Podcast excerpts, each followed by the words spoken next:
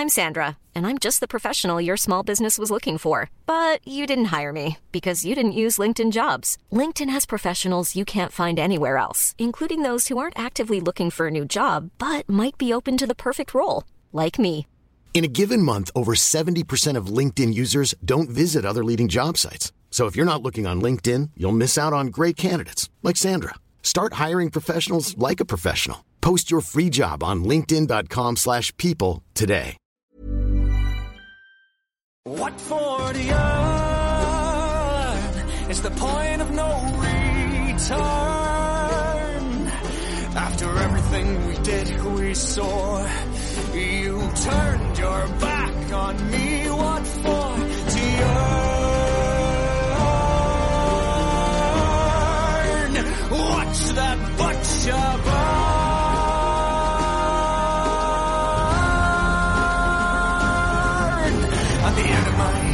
when I'm through, no word that I've written will ring quite as true as burn.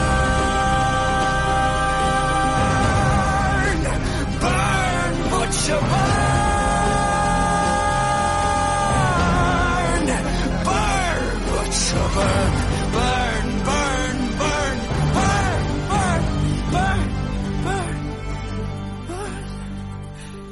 Muy buenas a todos y bienvenidos a El Nexo, una serie de pequeñas reflexiones sobre la actualidad del videojuego que en esta ocasión no van de videojuegos, van de una serie, van de la segunda temporada de The Witcher, eh, la serie de Netflix que se ha estrenado recientemente y que ya por fin he podido terminar, que me ha costado un poquito más de la cuenta. Em, este anexo mm, vamos a centrarnos exclusivamente en esto.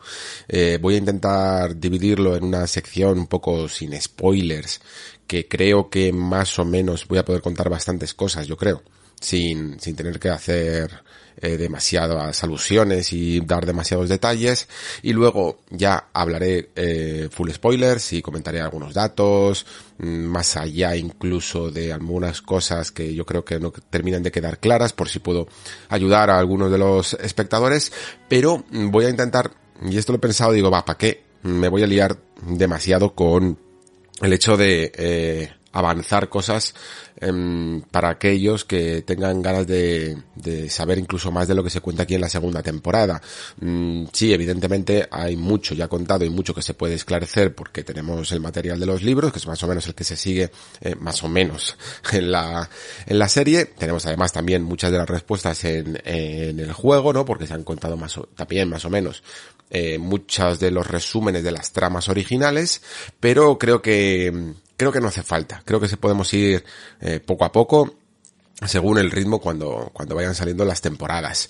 También decir que, joder, lamentablemente me habría gustado hacer esto muy, un poquito mejor, ¿eh? Me habría gustado, mmm, incluso como lo hicimos eh, la anterior vez con la primera temporada, eh, llamar a Mario, creo que Pere también quería pasarse por aquí. Les pido disculpas, ya se lo, les escribiré personalmente, pero, mmm, es que mmm, quiero, quiero descansar un poco estas vacaciones y, y, quería un poco, entre comillas, quitarme ya el programa de encima, ¿vale? Y como lo tengo más o menos fresco ahora con haber visto la serie, haberme documentado un poquito, haber repasado algunas ideas de los libros, eh, no quería estar pensando todas las vacaciones en esto, prefería ya grabarlo ya y dejarlo, dejarlo un poco terminado y además también, pues, leches, aprovechar un poquito que la serie se acaba de estrenar y que seguramente muchos de vosotros mmm, tenéis ganas de saber más cosas ahora ya, ¿no? En, esta misma semana. Que, incluso ya para los términos que se mueven últimamente en internet, yo diría que hasta voy tarde. En fin, vamos a comenzar ya, vamos a ir rápido, que tampoco quiero hacer un, un, programa larguísimo. Más o menos esta temporada, eh, es un poquito ya lo que vendría a ser el equivalente a eh, libro de Sapkowski de La sangre de los elfos, que equivaldría a ser el tercero.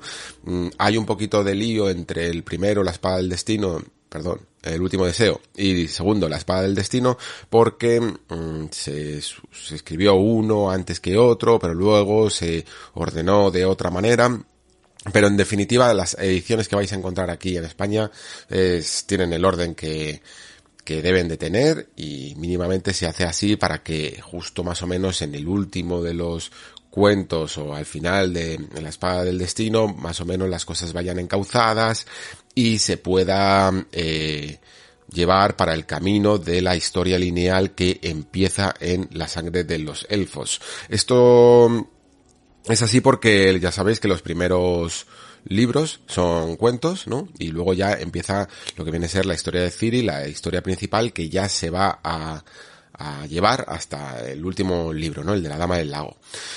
En fin, este es un poco el planteamiento que también se va a seguir en, esta serie, con un poquito también, a lo mejor, de tiempo de odio, aunque no mucho, pero algunos detallitos y cosas así, eh, que va a ser, tiempo de odio será el que sigan también a continuación en la tercera temporada, que ya más o menos hasta se está planeando, hablan de ella, eh, se habla incluso de cómo han preparado algunas tramas para esto. Entonces este es el camino que más o menos están siguiendo y lo digo porque Mm, escucho muchas veces que parece que la serie se fija más en los videojuegos que en los libros y yo sinceramente no lo creo que sea así. Aunque, ojo, eh, sí que considero que toman caminos muy, muy, muy, muy, muy, muy, muy alternativos y algunas veces incluso creo que pueden llegar a no comprender o a no saber del todo. Bueno, no comprender no es correcto, es faltarles incluso un poco al respeto. Creo que sí que lo comprende.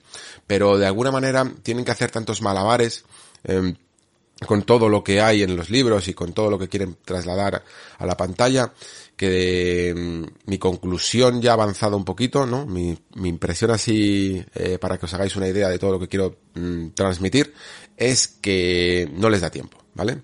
No les da tiempo a, a conseguir todos los objetivos y lamentablemente muchos de los que para mí serían los pilares, ¿no? que serían los temas troncales y, y los arcos de los personajes, quedan muchas veces soterrados, quedan debilitados por la cantidad de cosas que tienen que hacer o la cantidad de cosas que creen que tienen que hacer para llegar a una audiencia masiva y que muy probablemente tienen razón porque a la hora de escribir ficción para una serie de alto presupuesto y de una cadena principal como es Netflix no es lo mismo que cuando haces unas novelitas en los 90 eh, para un determinado público, ¿no? Y por lo tanto se tienen que adaptar con unos tempos y unos ritmos y una acción que atraiga a un público moderno que tiene muchas veces déficit de atención, ¿no?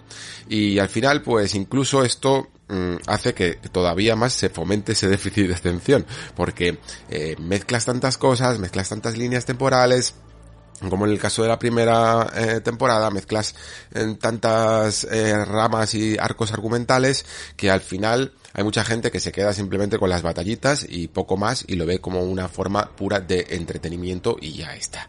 Y no es que sea ilícito verlo completamente así, lo que pasa es que bueno, pues evidentemente los que estamos aquí a veces no queremos sencillamente puro entretenimiento, queremos que nos cuenten bien una historia, que, que tenga bien los temas, que que explore bien el mundo y empaparnos un poco más de ello. Yo por lo menos siempre mm, veo la literatura fantástica de esta manera y también evidentemente las adaptaciones.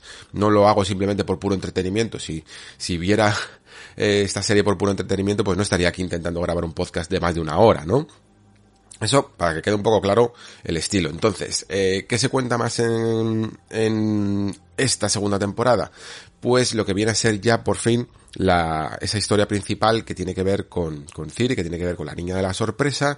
Después de la primera temporada, lo recordaréis, se juntan un poco todas esas tramas y, y Geralt y Ciri se, se juntan, se unen por fin y, y se cruzan sus caminos en ese bosque y empiezan a recorrer un poco el camino juntos. ¿Cuál es ese camino? Pues no lo saben muy bien porque mmm, no saben todavía bien si quién es Ciri, ¿no? Y poco a poco, pues esta temporada lo que tratará de comentar es eh, y de dejar patente es que Ciri es alguien muy especial, se explicarán un poquito el porqué de estas razones y también se explicará un poquito el porqué eh, en la primera temporada ya y aquí mucho más, eh, mucha gente importante estaba muy interesada en capturarla o matarla o utilizarla o lo que sea, ¿no?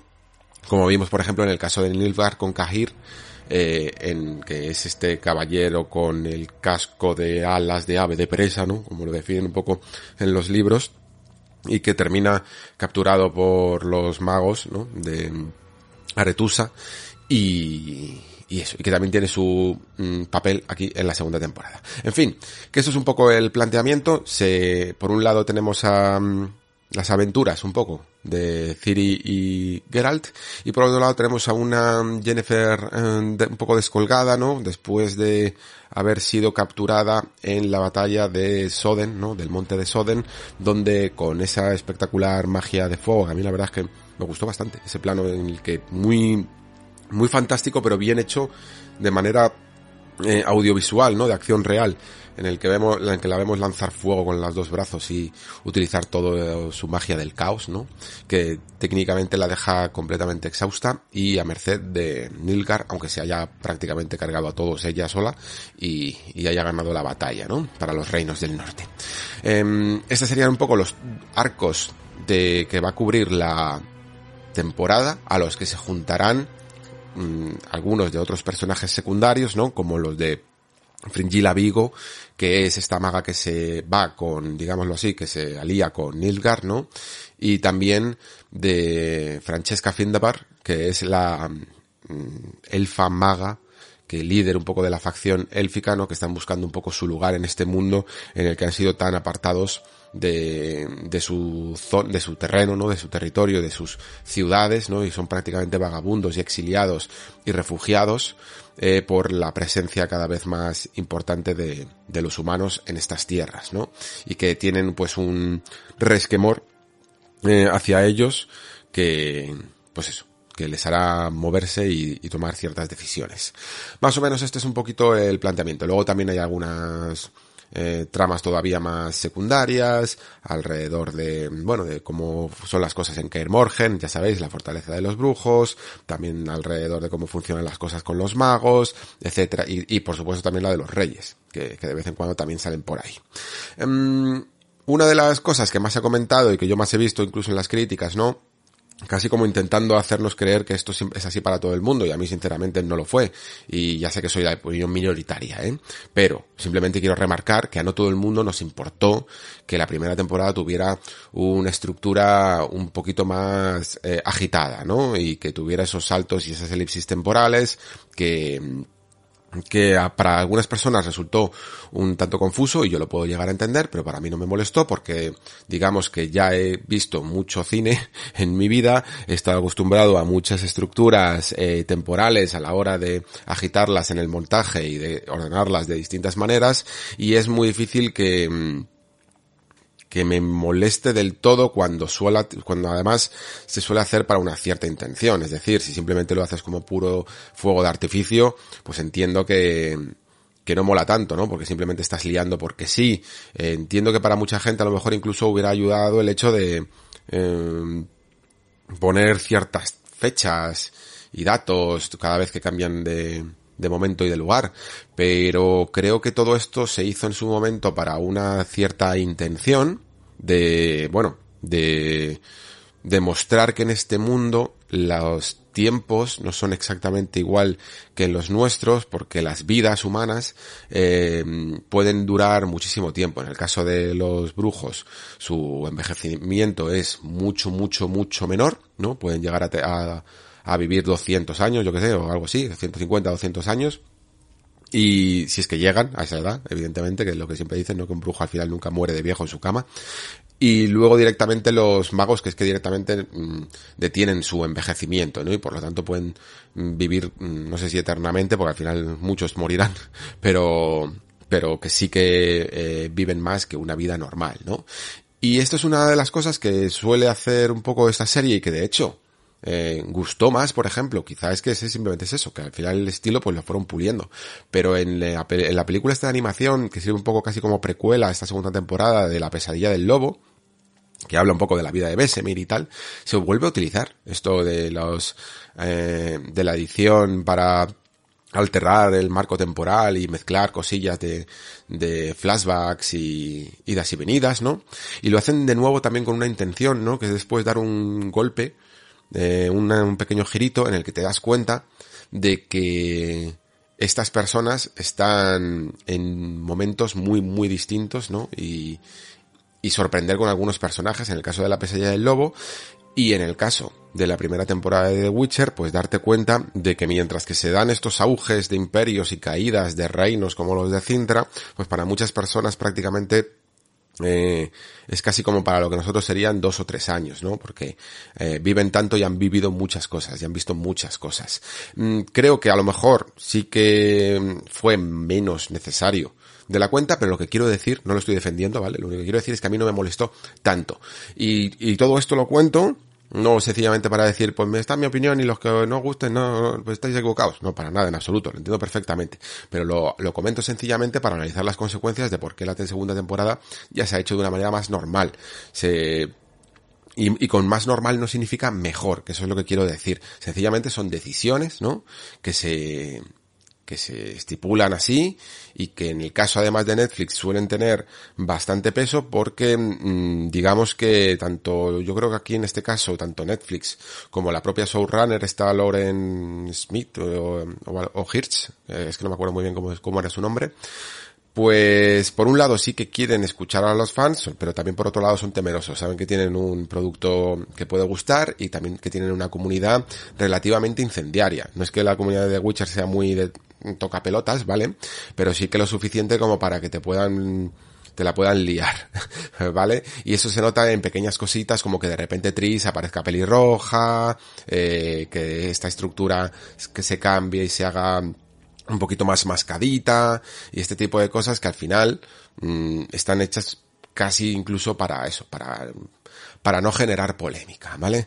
A mí este tipo de cosas pues al final lo que me inducen es a pensar eso, que mm, que la serie es en definitiva poco valiente, ¿no? Y que es poco autoral. Y al final eso se nota, yo creo, a la hora de hacer tantas, tantas concesiones que mmm, hacen, y aquí vienen un poquito ya mis impresiones, ¿no? Que um, esta segunda temporada me haya dejado un poquito más frío que la primera. Y mucha gente a lo mejor incluso se sorprende de que diga esto, porque lo que es cierto es que esta segunda temporada está mucho mejor realizada técnicamente que la primera. ¿eh? La primera se notaba que tenía un presupuesto un poquito más limitado, que tenía potencial pero que tampoco iban a derrochar mucho y Netflix no es la primera vez que ya les veo hacer esto, ¿no? Darse cuenta de que cuando ya una serie tiene eh, su importancia y que ha conseguido buenos éxitos, ya empieza a invertir en ella. En el fondo es normal. Esto, vamos, no es que solo lo haya visto en Netflix, lo he visto en, en muchas series y sobre todo de fantasía. La fantasía, y no me cansaré de repetirlo, es una de las cosas más caras que existen a nivel audiovisual, si no la más, si no la que más, mucho más incluso que la ciencia ficción. La ciencia ficción al final se, se puede camuflar mucho con ciertos escenarios en estudios y cosas así, y ciertos efectos especiales relativamente eh, baratos, pero si tienes que poner un monstruo en pantalla, eso se consume, consume un huevo, pero un huevo de, de pasta, ¿vale? En general, y todos estos renders que veis de, de ciudades y de tal cuestan un montón de dinero. Cuestan muchísimo, muchísimo hacer, localizaciones gigantes con escenarios enormes, sobre todo cuando los tienes que trasladar ya de una forma física, aunque luego rellenes con croma. La, fantasía es un triturador de dinero. Y por eso muchas veces incluso mmm, os digo, en general, que que hay que ser un poquito incluso más comprensivo con la fantasía, que es que parece que todo tiene que ser 100, ¿no? De, de perfección, ¿no? Que todo tiene que ser Juego de Tronos a nivel técnico o eh, El Señor de los Anillos, ¿no? Y si no llega a ese nivel, es cutre y es la princesa, escena la princesa guerrera, que además Ojo, eh, con Sena la princesa guerrera, que también tenía sus cosas que estaban bien. Pero lo que quiero decir es que de la misma manera que, mira, nosotros ahora que estamos en videojuegos, no diríamos que un indie es cutre por el hecho de ser cutre, por, por el hecho de ser indie, ¿no? Por, eh, por no tener los gráficos que tiene Last of Us. No todo en se le debe de criticar sencillamente por no llegar al presupuesto que queremos, porque es de verdad una de las cosas más difíciles de hacer bien la, la fantasía en, en cine y en series. Muy, muy, muy cara. Pero al menos, pues mira, eh, gracias a que se apoyó la primera temporada, más incluso con espectadores que con críticas, porque tuvo bastantes críticas, pero sí que se ha conseguido al menos lo suficiente mm, presupuesto para hacer ocho capítulos que mm, en cuanto a efectos especiales, en cuanto al menos incluso a composición, en cuanto a, local, a localización, sobre todo, yo creo que ha habido una muy buena localización en esta segunda temporada, se nota muchísimo en, en los la variedad de escenarios y en la forma de tratarlos, ¿no? Hay algunos escenarios naturales que funcionan muy bien, eh, fusión de, de, de, imagen real con imagen 3D que funciona muy bien, eh, trajes que están mucho mejor realizados, ¿no? Que tienen mucha más calidad en su manufactura, detalles por todos lados, todo en el fondo está mucho mejor iluminación y por supuesto los monstruos también han ganado muchísimo, ¿eh? Desde los que son más antropomórficos como por ejemplo esta bestia de eh, que nunca me acuerdo cómo se llaman eh, del, primer capítulo a, a los que salen incluso por digamos por el final por decirlo así todos tienen una factura que nada además podríamos hacer como su analogía no con lo de los primeros no estoy, no estoy defendiendo, pues, pues, vuelvo a aclarar, ¿vale?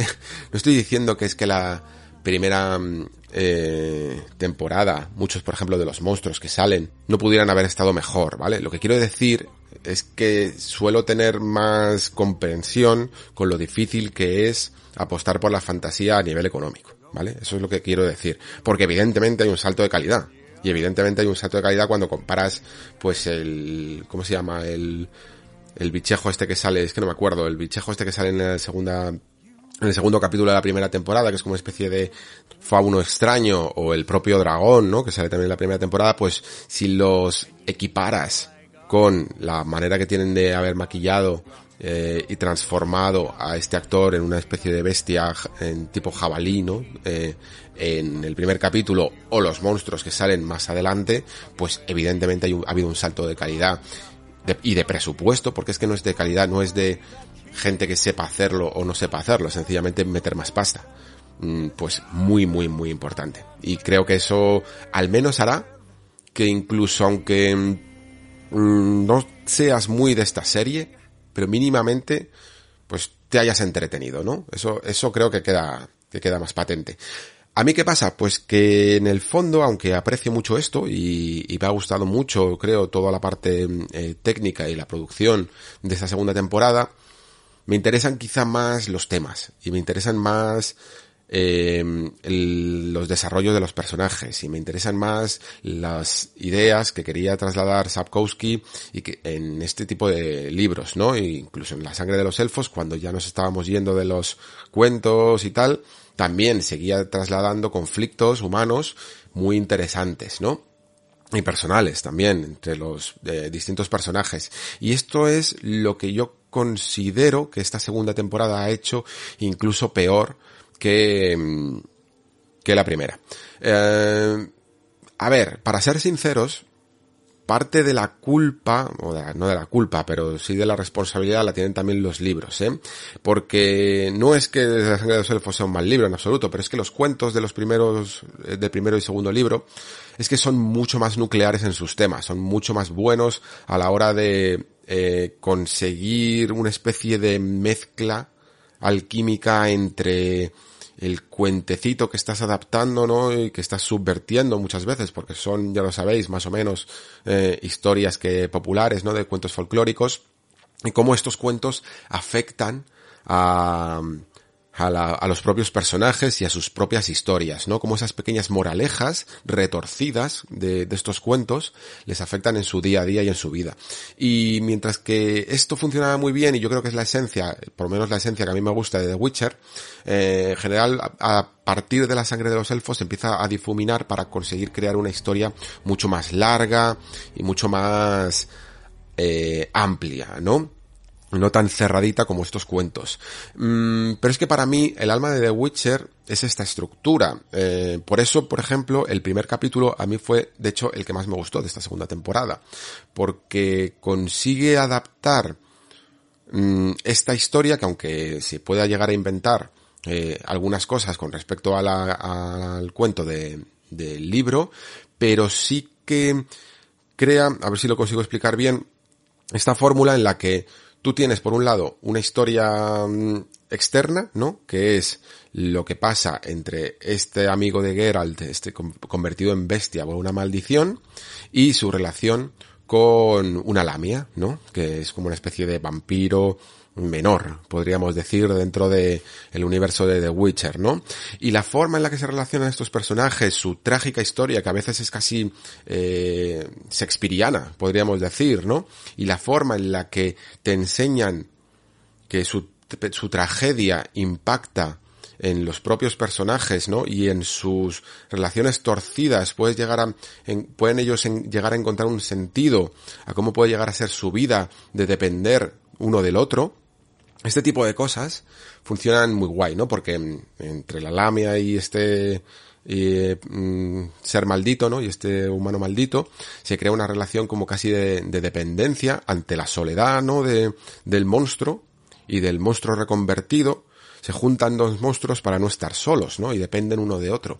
Y Geralt y Ciri son un poco así, ¿no? Son eh, a, Geralt como a todo brujo se le considera prácticamente un monstruo y y mm, Ciri sabe que es alguien que es muy diferente, ¿no? Y entonces ellos pueden eh, se crea una introspección entre sus personajes en base a lo que ven en otros, ¿no? En la tragedia de otros. Y ese para mí siempre ha sido eh, la chispa que tenía esta, esta saga, eh, tanto en libros y como por, en la primera temporada yo creo que también se ve bastante en algunos de los capítulos, como por ejemplo en el primero del mal menor, eh, y luego también en otros, ¿eh? incluso en el propio capítulo este del dragón, que no me acuerdo ahora cómo se llama, en el fondo va un poquito también de esto.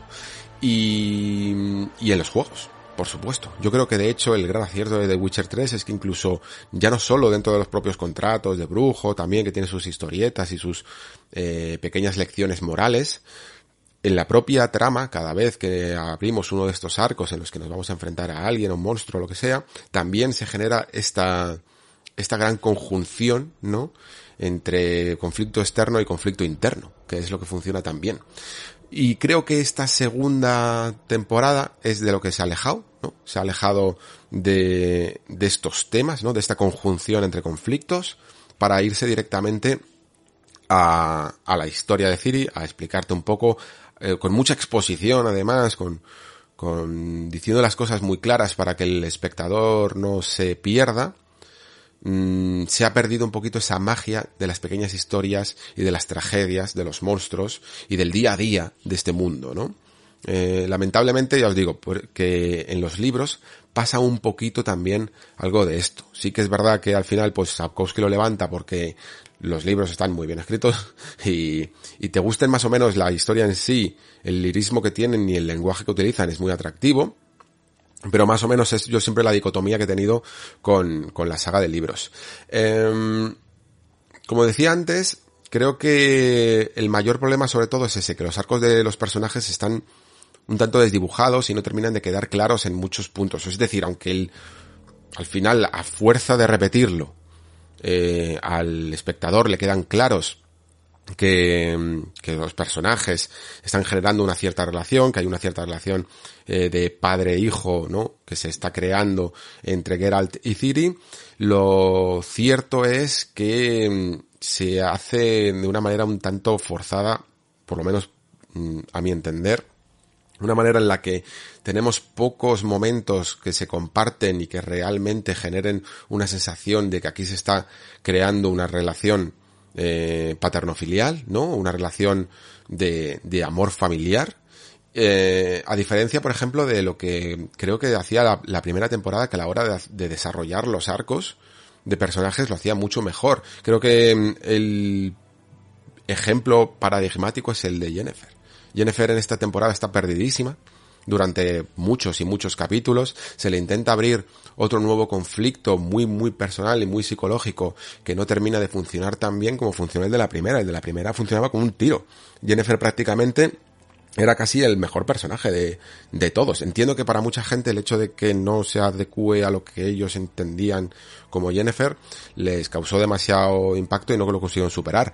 Pero yo personalmente que conseguí dividir la idea que veía de Jennifer en los libros y en los juegos de la que veía en la serie, sí que me gustó mucho su, su arco de redención, por decirlo así, su búsqueda de este poder a la hora de sacrificarlo todo. Y de hecho me parece que queda incluso más claro que, que en los libros, que es una idea que se sugiere pero que no se explora de, tanto, ¿no? Y creo que en la serie lo hacía muy bien todo esto que explicaba con Mario hace un par de años ya, en el que en el fondo casi parece una alegoría de cómo la mujer sacrifica parte de su vida, ¿no? Y incluso sus oportunidades de tener hijo para poder centrarse en su carrera laboral, que en el caso de, de Jennifer es ser maga, ¿no? Y conseguir todo ese poder absoluto que le fue arrebatada por ser una persona que tenía una malformación y que había sido repudiada toda la vida, ¿no? Toda esta manera de convertirse, de sacrificarlo todo por su poder, funcionaba muy bien, como digo, en la primera temporada y en esta segunda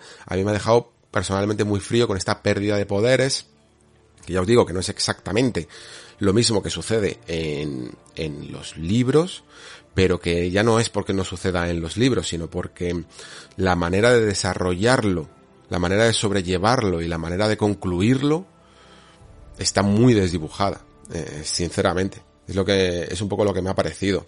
Creo que, mm, Creo que además la manera de, sobre todo, de relacionar a estos tres personajes entre sí, en lo que siempre ha sido este triángulo de Jennifer, Geralt y Ciri como personajes principales, em, les ha faltado, les ha faltado tiempo.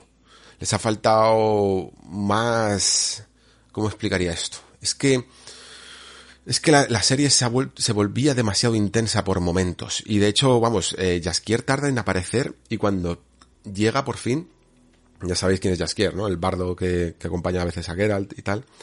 Um, cuando llega casi es como menos mal que estás aquí, ¿no? Porque añade un poquito, rebaja un poquito las apuestas tan fuertes que hace esta temporada, ¿no?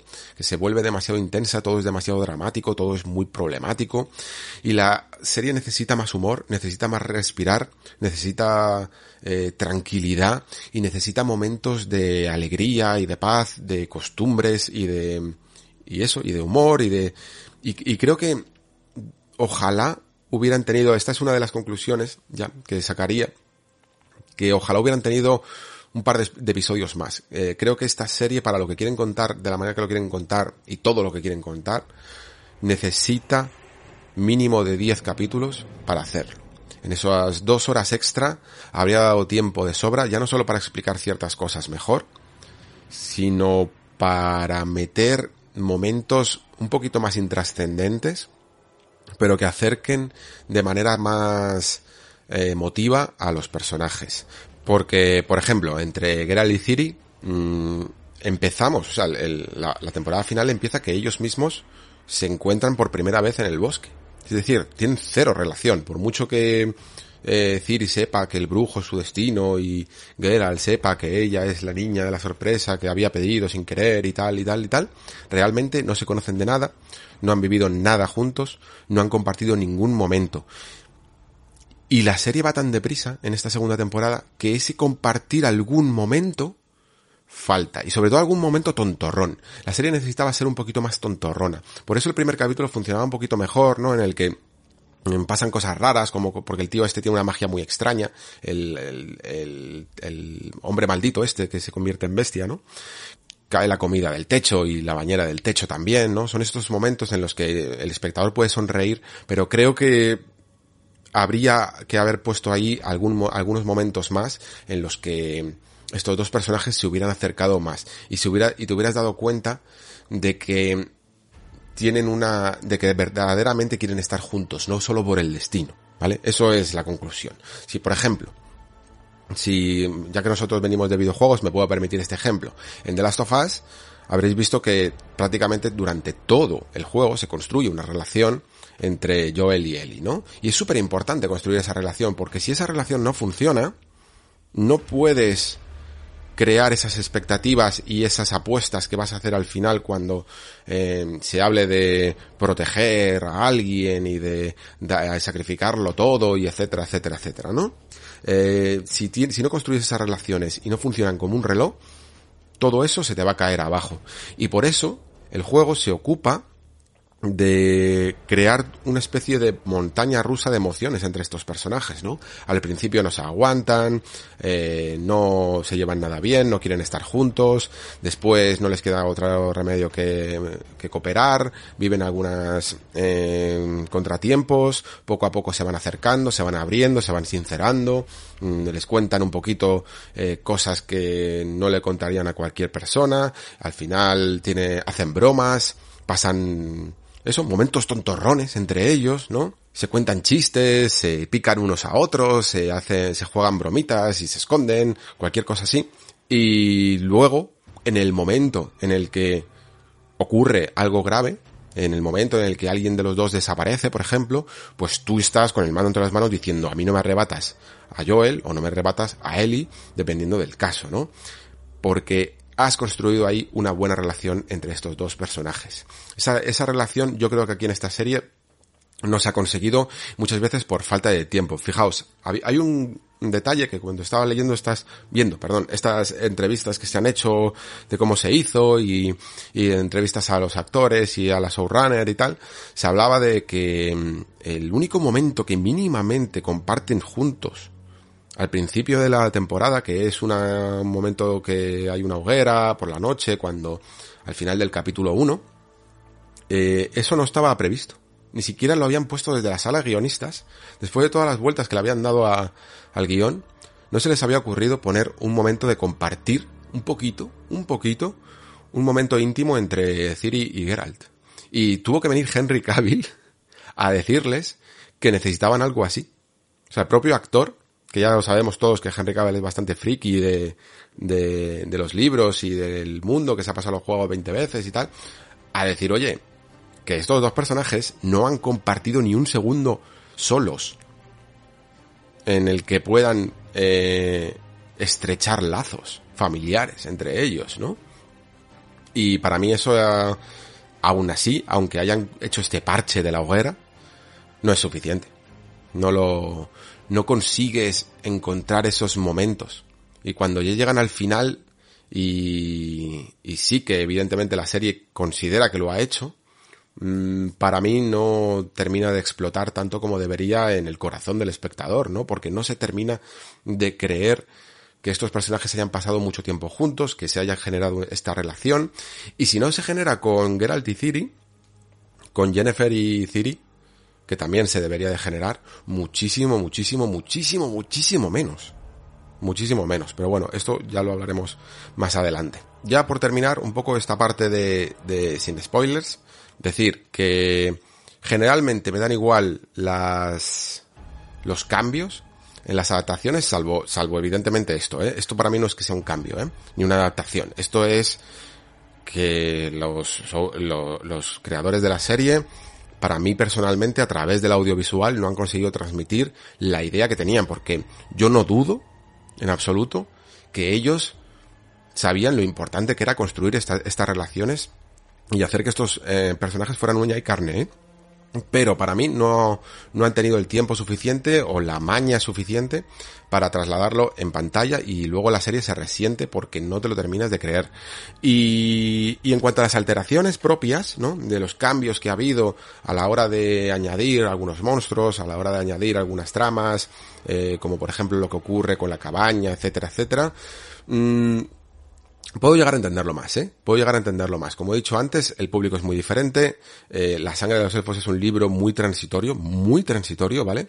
Que sí, que tiene sus momentos de acción, en algunos casos, en una parte que sale Geralt con los enanos y tal, por ejemplo, en un, eh, cruzando un río y tal, pero no contenía la suficiente acción, yo creo, para una serie que tiene unos espectadores que demandan un poquito esto, ¿vale? No significa que todos los espectadores lo hagan, pero en líneas generales, eh, la serie a niveles comerciales necesitaba más movimiento, ¿no? Es lo que se espera de ella y es lo que apuestan pues estas producciones más comerciales y por lo tanto han intentado seguir ese patrón de que prácticamente casi todos los eh, capítulos tengan un monstruo, ¿no? Y que casi todos los capítulos tengan una peleilla, un momento de mucha acción, etcétera, etcétera y eh, por lo tanto también incluso algunos personajes que no aparecían lo suficiente como por ejemplo Jennifer porque es que Jennifer está prácticamente desaparecida durante todo el libro aquí tenga que tener su arco y su arco se relacione pues con algunas cosas que son completamente nuevas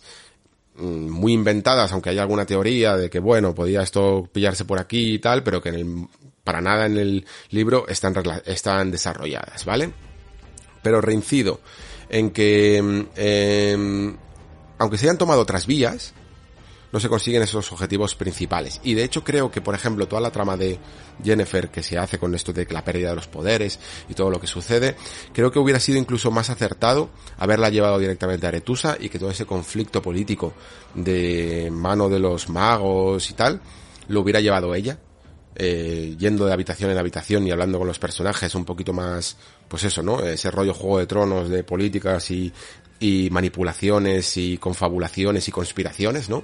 Lo hubiéramos visto a través de sus ojos y en, el momento oportuno se hubiera trasladado a otro lugar que todo lo que mm, hemos, hemos visto. Creo que Jennifer ya cumplió con su momento de vulnerabilidad y creo que la producción ya se está pasando un poquito de mostrar una Jennifer demasiado vulnerable, ¿vale? En la primera temporada, como digo, creo que quedaba fabulosamente bien porque era su pasado, era su flashback, pero una vez convertida en una Mm, maga, hecha y derecha, Jennifer es la tía más fría del universo. Y creo que esto se tenía que haber respetado mucho más.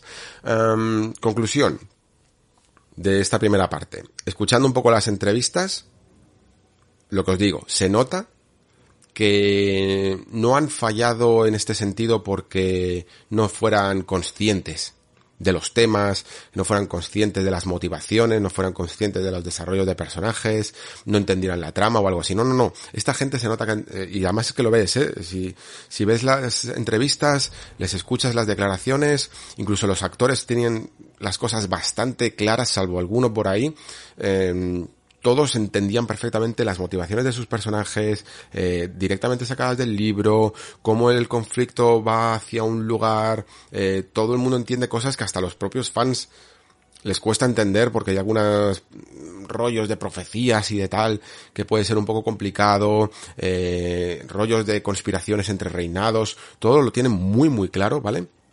Sobre todo son conscientes incluso de la importancia que tiene Ciri para todo el mundo, pero sobre todo la que tiene que tener para Jennifer y para, y para Geralt, pero o les han faltado dos capítulos, como decía antes, o, o no han conseguido trasladarlo al guion bien, o no han conseguido capturar esas, eh, esos gestos, ese subtexto en la serie y en pantalla, y yo por lo menos personalmente no lo he terminado de ver verosímil.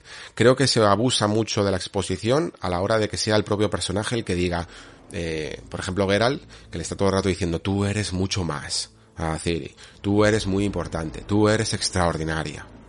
Y Ciri diciendo al final incluso eh, algo como eh, yo es que le siento como mi padre. Y es como en plan, es que no tienes que decirle siento como mi padre. tienes que mostrarme que le sientes como tu padre, ¿vale? Y hay pocos momentos en los que se ve así, y mucho menos eh, con Jennifer, ¿eh? ya, ya lo digo.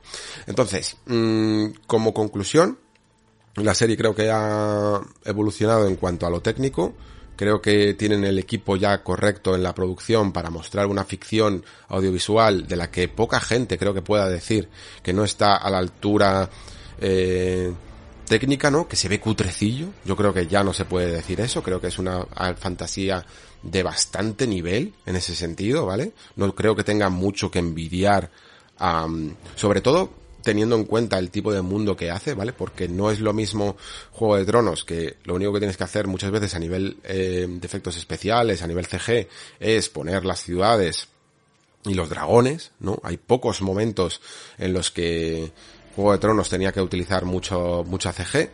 Casi toda la producción de Juego de Tronos yo creo que se iba más a la localización en sí, ¿no? A, los escenarios físicos que estaban muy bien hechos y al vestuario y tal. Es una serie en la que, en la que están saliendo de The Witcher todo el rato criaturas imposibles, eh, momentos muy, muy mágicos, por decirlo así, muy surrealistas en muchos casos, ¿no? Con mucho mucha necesidad de efecto especial porque sí, porque es que no puede, y encima también necesitas bastante producción a la hora de, de hacer escenarios creíbles, eh, detallados y mágicos. Y por ejemplo, hay momentos que a mí me han parecido muy buenos. hasta la más, hasta la más pequeña biblioteca que sale, la, la biblioteca en la que está Istred, o, o en la que aparecen estos personajes que, que luego si queréis hablamos de ellos, estos Codringer and, and Finn, eh, están todos los escenarios que de verdad que te gustaría mmm, pasar por esos pasillos, eh, estar en esas bibliotecas y investigarlo todo, ¿eh? Y algunas partes de los pueblos, las alcantarillas, eh, todo Caer Morgen, está muy bien retratado, tanto a nivel de planos generales como en cada uno de los laboratorios, de la, del comedor, de los pasillos, de las habitaciones, te puedes imaginar que ahí era un lugar donde había muy, o iba, eh, existieron en su momento mucha gente, habitaron mucha gente y ahora es un lugar prácticamente en ruinas todo, toda la producción, toda la localización está fabulosa, eh, yo creo. Hay pocas cosas que canten en ese sentido, ¿no? Pero lo que tendría que ser más barato, ¿no? Que es esa um, calidad a la hora de trasladar estos temas, lamentablemente para mí se pierde, se pierde un poquito esa magia, ¿vale? E incluso al nivel de que creo, personalmente, ¿vale? Que la primera temporada en esto era más consistente.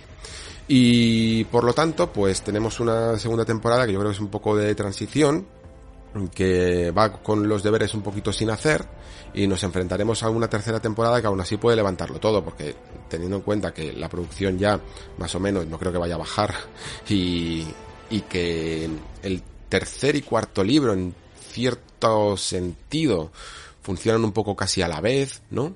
Eh, todavía pueden remontar un poco, un poco esto. Les, les han dado un poquito de vidilla además con algunos temas que luego hablaremos en spoilers y que pueden hacer además que la gente eh, esté bastante deseosa de que aunque los conflictos internos, como digo yo personalmente, no estén bien tratados, al menos se interesen por la trama principal, por lo que va a suceder, por esos giros de guion que hay un poquito al final, y etcétera, etcétera.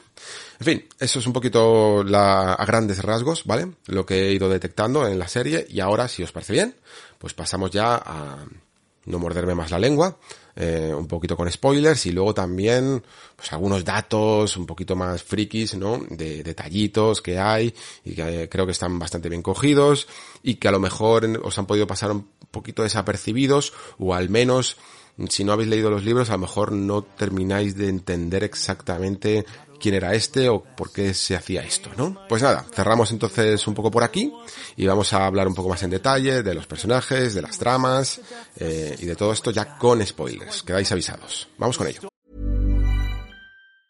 Hey, I'm Ryan Reynolds. Recently, I asked Mint Mobile's legal team if big wireless companies are allowed to raise prices due to inflation. They said yes. And then when I asked if raising prices technically violates those onerous two-year contracts, they said, "What the f*** are you talking about? You insane Hollywood ass." So to recap, we're cutting the price of Mint Unlimited from $30 a month to just $15 a month. Give it a try at mintmobile.com slash switch. $45 up front for three months plus taxes and fees. Promo rate for new customers for limited time. Unlimited more than 40 gigabytes per month. Slows. Full terms at mintmobile.com. I'm Sandra, and I'm just the professional your small business was looking for. But you didn't hire me because you didn't use LinkedIn jobs. LinkedIn has professionals you can't find anywhere else, including those who aren't actively looking for a new job, but might be open to the perfect role, like me. In a given month, over 70% of LinkedIn users don't visit other leading job sites. So if you're not looking on LinkedIn, you'll miss out on great candidates like Sandra. Start hiring professionals like a professional. Post your free job on linkedin.com/people today.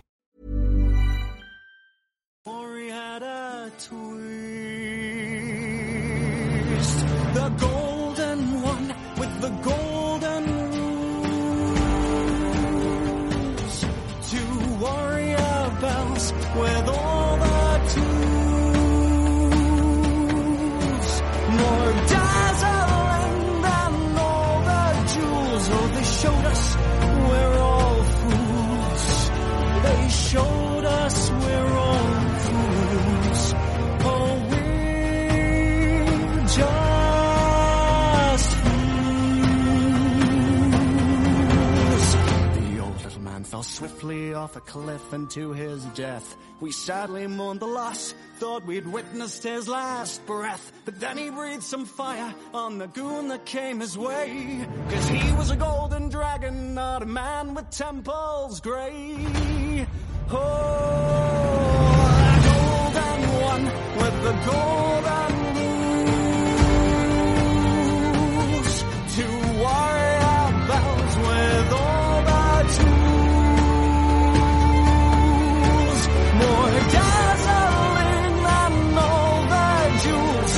showed us we're all fools.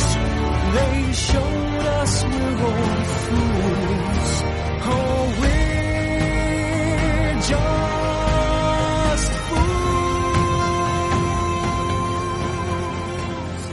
Muy bien, chicos, pues nada, vamos ahora con, con spoilers, como he dicho, a partir de ahora, toda la, toda la temporada, toda la serie, eh, full spoilers, y eso sí, eh, remarcar de nuevo que voy a intentar, eh, creo que lo voy a conseguir, ¿vale? No avanzar demasiado de lo que puede suceder en tercera temporada, cuarta, quinta, o lo que sea, de todo lo que sabemos de los libros, solo lo que se haya revelado en la serie, ¿vale? Eh, como os decía un poco, mm, esto es un poco eh, repetir lo que he comentado antes del arco de, de Geralt, pero ahora al menos ya puedo más o menos hablar con, con tranquilidad, ¿vale? Que mm, creo que el primer capítulo debería de haber establecido mejor esa relación entre Ciri y Geralt y al no hacerlo mm, arrastra bastante toda la serie. Eh, sí que es verdad que este primer capítulo de Nibelen, que ya por fin me, me he acordado de cómo se llama el amigo este de Geralt que se convierte en monstruo, eh, bueno, en bestia, lo que sea, em, es un poquito el más relajado en cuanto a poder eh, encontrar un refugio en el que no están todo el rato en peligro, ¿no? Y que por fin pueden establecer esa relación, pero creo que esta relación se tenía que haber establecido en eh, Kaer Morgen, ¿vale? Ahí es donde realmente, gracias al apoyo de todos los brujos, se podía haber creado una especie de sensación de comunidad y de familia de Ciri con todos los brujos, que esto es algo que de hecho los, el juego The Witcher 3 hace bastante mejor con menos eh, tiempo y, y con diálogos que yo creo que en ese sentido los clavan y ayudan bastante en la trama. Es que también tiene todo que ver con el hecho de la forma en la que la serie, fijaos cómo son las cosas. Para mí esta serie maneja peor los tiempos que la primera temporada teniendo en cuenta que la primera temporada es capaz de liar a la gente con esto de los elipsis temporales, pero aquí no quedan tan claros los eh, cuánto tiempo está pasando eh, en Kaer Morgen, cuánto tiempo está pasando cuando están viajando por allí, las distancias de nuevo, ¿no? Como Juego de Tronos, parece que se las saltan y, y de repente aparecen por aquí, a veces se, se, intenta justificar con el tema de los portales, a veces directamente es un viaje a caballo que se cruza todo el continente y deberían de haber pasado meses, pero no importa. Y en todo ese salto temporal no queda claro y parece que la visita de Ciri a Kaer Morgen ha sido realmente pequeña cuando en el fondo debería de pasarse allí bastante tiempo, ¿vale?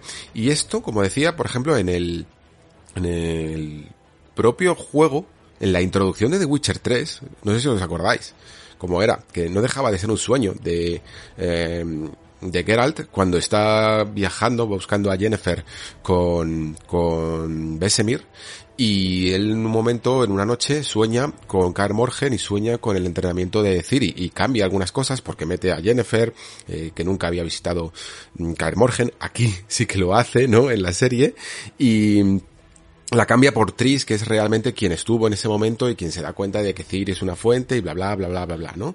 Pues simplemente con esa pequeña introducción en la que vemos como eh, Geralt baja, se encuentra a Besemir dormido y se da cuenta de que estaban ahí eh, estudiando algunas características de los monstruos, primero ya da una sensación de que Besemir y Ciri están construyendo una relación muy bonita porque eh, vemos un, Besemir mucho más mentor, mucho más abuelete, eh, que, se, que se encariña con una, eh, con una chavala que es como muy rebelde, pero a la vez se hace querer, ¿no? Y lo, y está todo el rato diciendo menuda diablilla, no sé qué.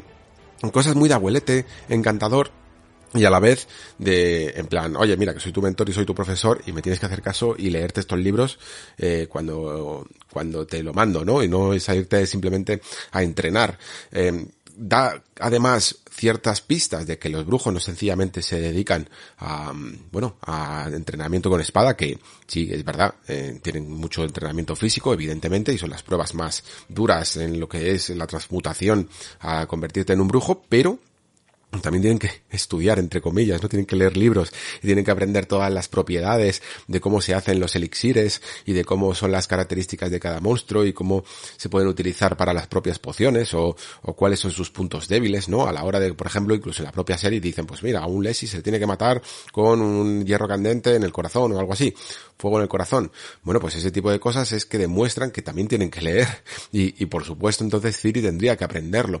Este tipo de cosas quedan incluso mejor en un sueño dentro de la intro de The Witcher 3 que, que en la propia serie. En la propia serie parece que todo el mundo está un poco ahí raro porque aparece eh, esta chica y no saben muy bien qué hacer con ella, se, se burlan un poco de ella, la mandan a entrenar más incluso de lo que lo hace el propio Besemir o entre, entre Lambert y, y Cohen casi entrenan más a Ciri que, Besemir y Geralt. O sea, es increíble. Y Lambert además con una personalidad un poco extraña porque va como muy de, de cínico o de bromista, pero en el fondo nunca parece de todo construir tampoco ningún tipo de relación. Casi me parece que el que mejor se lleva con Ciri es Cohen. Es increíble, que es como el brujo más terciario dentro de los conocidos, ¿no?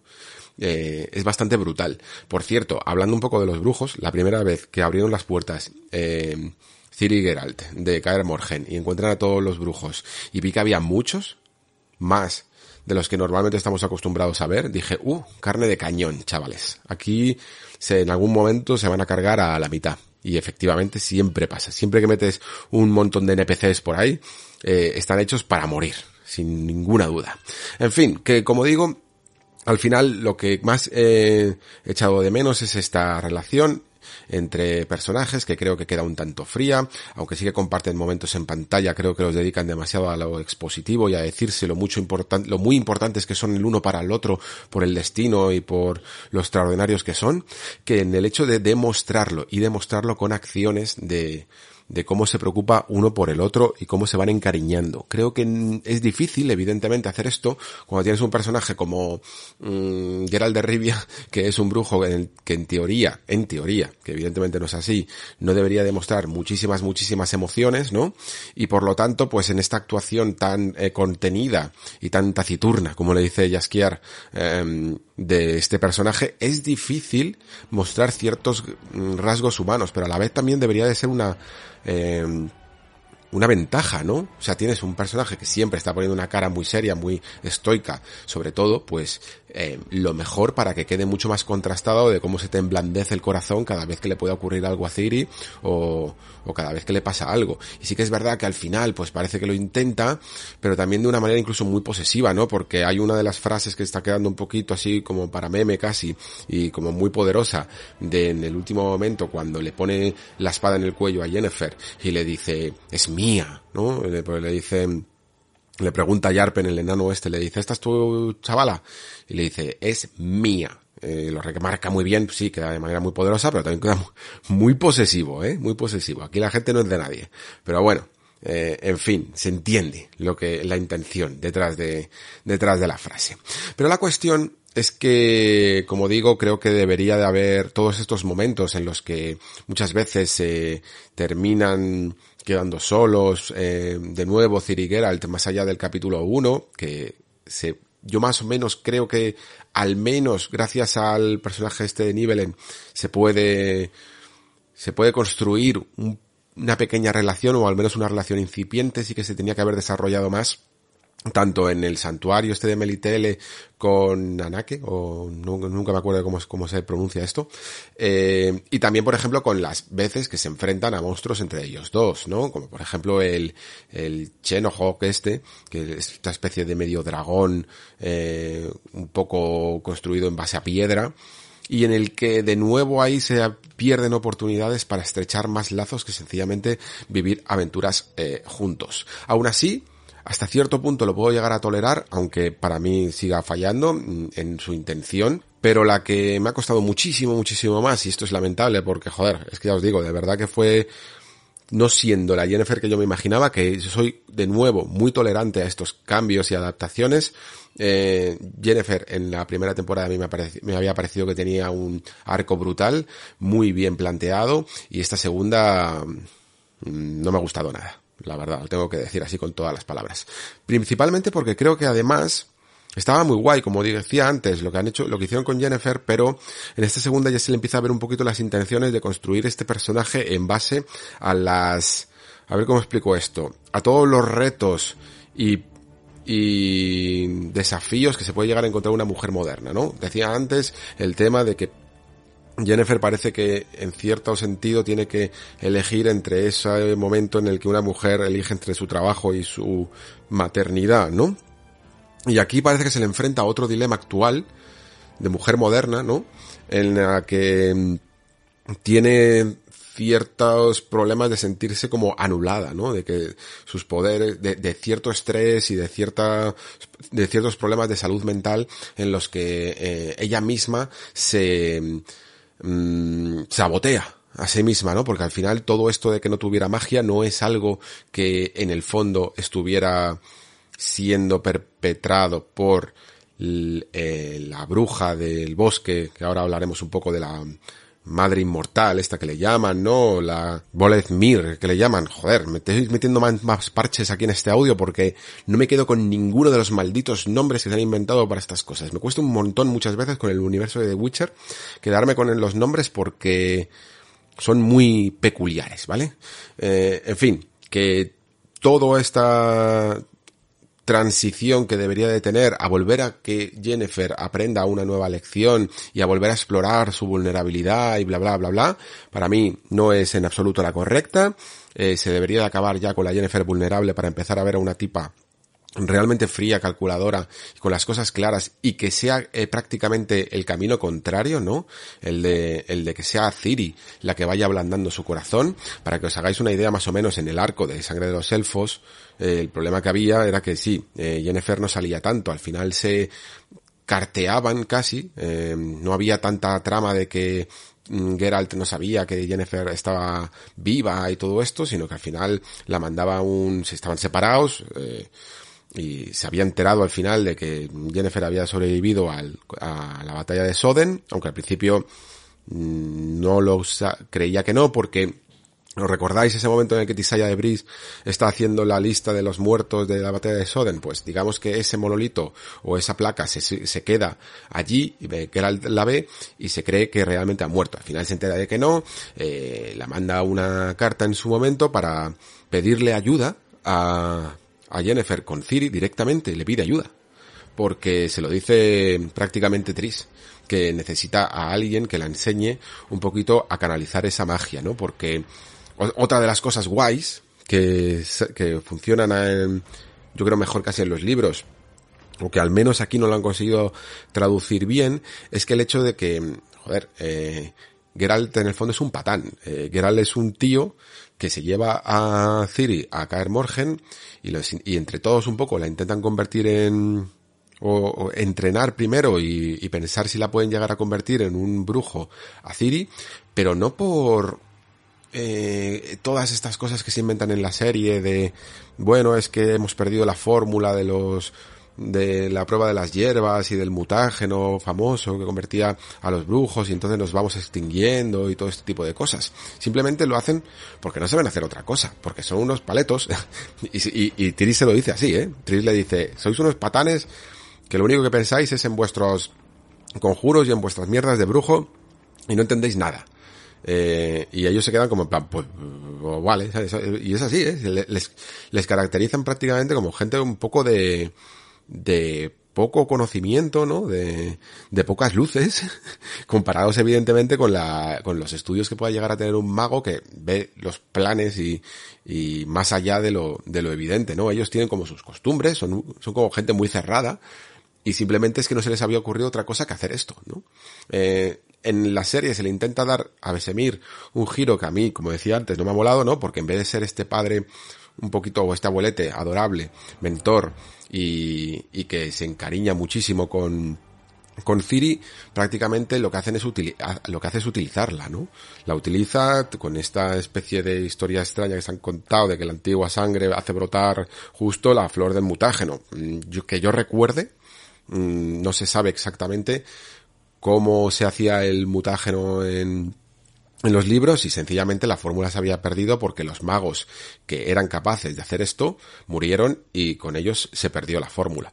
Y no hay tu tía, no se puede hacer mezclando directamente esta sangre, ni Tris sabe hacerlo, ni nadie sabe hacerlo porque la fórmula se ha perdido para siempre. Y los brujos están prácticamente destinados a, a morir, eh, a extinguirse, ¿no? Son los que quedan y no va a haber más.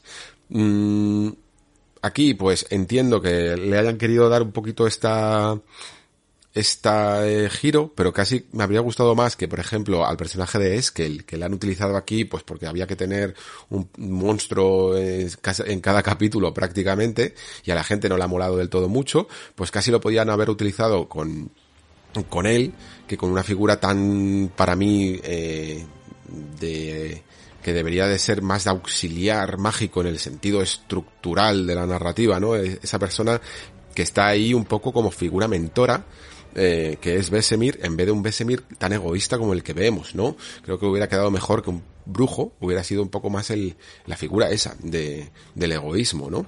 Eh, sin embargo, pues se ha hecho así porque además ya había un cierto plan con Besemir de lo que ocurría en la pesadilla del lobo y de que él era el que había visto cómo se destruían todos los mutágenos y que por lo tanto mm, tenía esa herida de que nunca más había iba a haber brujos. Pero bueno, es que, mm, aunque es buena la, la idea, pero no es el Besemir que más o menos estamos acostumbrados. Ya os digo, eh, entiendo perfectamente todas las adaptaciones y generalmente cuando son simplemente sucesos o formas de llegar a, a distintos sitios no me suele importar, pero cuando suelen tocar los núcleos y los temas y las formas de ser de ciertos personajes, ahí ya me puede llegar a doler un poquito más. En el caso de Eskel, entiendo también las razones por las que se hizo, se hizo lo que se hizo. Eh, de hecho lo cuenta la propia Lauren Smith Hirsch o Hirsch, no me acuerdo exactamente cómo se pronuncia, que que habían intentado incluso, porque claro, ellos también estaban hasta encariñados con, con Eskel y tal, y con todos los brujos mínimamente principales, y tampoco se lo querían cargar, pero que habían intentado por todos los medios tener a un brujo anónimo que fuera el que terminara eh, muriendo, ¿no? Y convirtiéndose en este Leshi, pero que no les había funcionado exactamente igual, que al final eh, tuvieron que utilizar a un brujo conocido porque entonces y tiene razón, ¿eh? Narrativamente las cosas funcionan así. Cuando tú tienes un personaje que importa, ¿no? Que tiene un mínimo de nombre, que tiene un mínimo de relación con Geralt, eh, duele más perderlo y duele más cuando esa persona ocurre algo con ella que cuando es sencillamente alguien anónimo. Imaginaos lo que hubiera ocurrido, eh, si este hubiera sido sencillamente un brujo random de estos que, hay por detrás y, y, no hubiera sido Eskel, pues evidentemente mmm, el, el, conflicto hubiera sido mucho más liviano y mucho menos importante. Pero por eso vuelvo a incidir en que no importa tanto el, el hecho de quién es o sí, de si es, eh, es que o si hubieran cogido a cualquier otro, como la manera de tratarlo. Y la manera de tratarlo, lamentablemente, no me parece la correcta, porque vuelvo a, remarcar lo que comentaba de lo bonito que es cuando las historias externas y las pequeños eh, sucesos con los monstruos que suceden en este, en este mundo mmm, le enseñan una pequeña lección al conflicto interno que tienen los personajes principales, sea Geralt, sea Ciri o sea eh, Jennifer, ¿vale?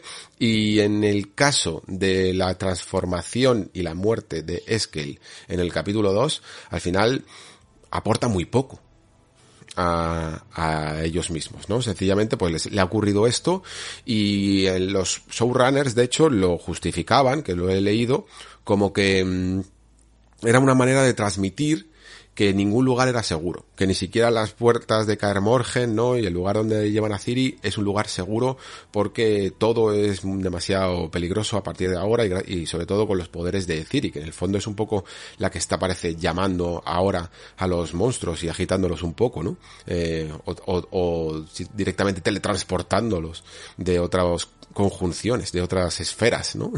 eh, pero Mm, no termina de quedar yo creo tan claro. Creo que hubiera quedado mejor si hubieran utilizado esta muerte, ¿no? Y esta circunstancia para de alguna manera reforzar todavía más el vínculo.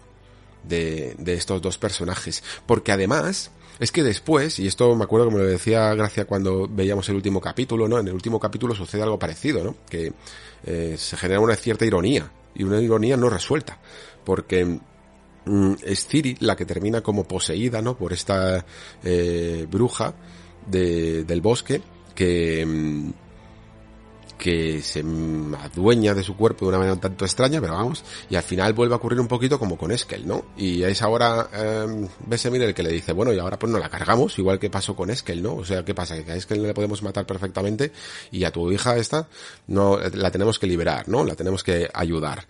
Se genera ahí una ironía que habría quedado guay, pero que al final se resuelve como en plan, pues mira, pues sí, pues por supuesto que sí, porque porque esta es más importante y Eskel no era tan, tan importante. Y en el fondo, Mm, no terminan, esa, esa propia ironía que genera la serie, no la terminan de resolver bien y al espectador le considera en el fondo que, que Besemir tiene razón, ¿no? Que hay aquí una especie de doble rasero. la verdad. Mm, son este tipo de cosas que yo creo que, en los libros siempre conjugan muy bien con la moralidad y con la ironía de cómo el mundo es un lugar injusto, pero eh, la serie no sabe tratar tan bien o con tanta sutileza. ¿vale? Eh, de nuevo, ocurre lo mismo con Jennifer, una vez ya incluso pasando ya del tema de, de toda su primera parte con lo de los poderes y todo esto, eh, la relación que construye con Ciri es terrible. A mí me parece incluso, eh, me parece el, el, mayor defecto de toda la temporada, ¿eh? Esto, porque esto era clave. Que esto en los libros se soluciona, como os he comentado antes, se está escribiendo una carta, mmm, que escribe Gerald a, a, Jennifer, en el que además es muy graciosa porque eh, sucede esto que, la serie ha intentado trasladar de otra manera, que es lo de querida amiga, ¿no? Que le llama querida amiga, pues en la carta le dice querida amiga. Y Jennifer le responde de la misma manera, ¿no? Como en plan, en mayúsculas, querido amigo. Como diciendo, ¿cómo me llamas así? Eh, tú. Y, y le pide ayuda para que vaya, para que queden y conozca a Ciri y al principio, que es lo que suele hacer un buen narrador, pues generas conflicto, leches. Eh, te llevas mal, se llevan mal, eh, no, le cae muy bien la chica, le parece una niñata, una mocosa y tal, y poco a poco se van cariñando de ella. Y esto es el arco verdadero de Jennifer, ¿no? Justo en su cara le explota esa hija que no pudo tener. Y queda súper guay. Pero en, aquí se han inventado toda esta historia de que en el fondo la tiene que utilizar, la tiene que, eh, se la tiene que robar y la tiene que sacrificar que dices tú, ¿qué? Pero, pero, pero que, pero que esto no lo haría nunca Jennifer, y aunque luego no lo hace y se arrepienta mucho, lo hace en base a que han construido, se supone que han construido una relación que se da exclusivamente en los últimos dos capítulos o máximo tres en la que se conocen y cuando se quedan solas por, bajo una, un pretexto absurdo de ir a Cintra a yo que sé qué, a vengarse de caer, no tiene ningún maldito sentido. Aquí es cuando la serie se ponen a dar vueltas los personajes de un lado para otro del mapa y además de las puntas y de los extremos más opuestos de un mapa a otro se pegan unas distancias brutales. Eh, en teoría ahí se tenía que haber construido otro, de nuevo, de nuevo, otro vínculo, ¿no?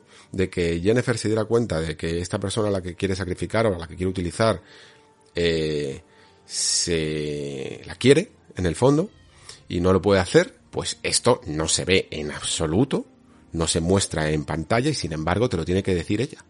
Al final y te dice, no, no, no, es que al final eh, me he dado cuenta de lo importante que es para mí. ¿Y tú qué? Pero si no habéis tenido casi tiempo en pantalla.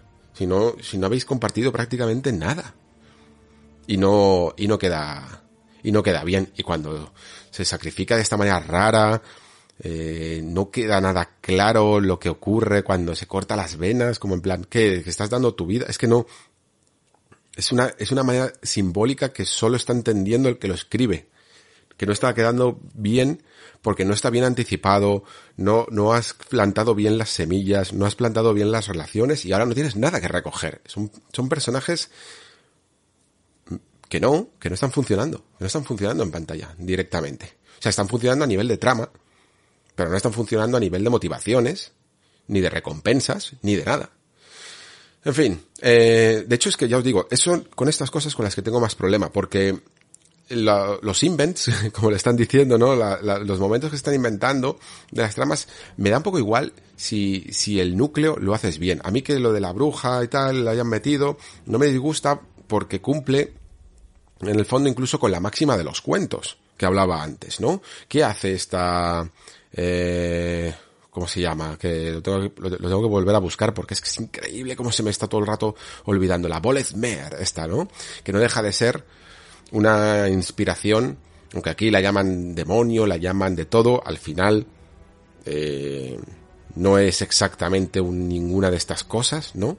Pero vamos, digamos que es una especie de bruja y que está inspirada en, el, en la figura de la Baba Yaga del folclore eslavo, que en el fondo deja de ser la bruja mala del bosque, ¿vale? Y esto se ha visto desde Hansel y Gretel hasta los propios cuentos de la Baba Yaga. Lo que pasa es que eh, normalmente cuando se traduce de manera más literal de, los, de sus cuentos, pues tiene esta choza que que tiene estas patas de gallina tan características y que se mueve de un lado para otro y vamos, yo lo he llegado a ver esto, este tipo de bruja hasta en videojuegos, ¿eh? Hay un Quest for Glory, me parece que es el uno, que, que lo traducen direct, literal, vamos. Es muy característico y de hecho creo que hasta en el último God of War con esto de la bruja del bosque, que luego es otra persona, también en el fondo tiene una choza, que aunque no es, es una tortuga, no tiene patas de, de, gallina, pero en el fondo viene de la misma inspiración, es de un cuento así más popular.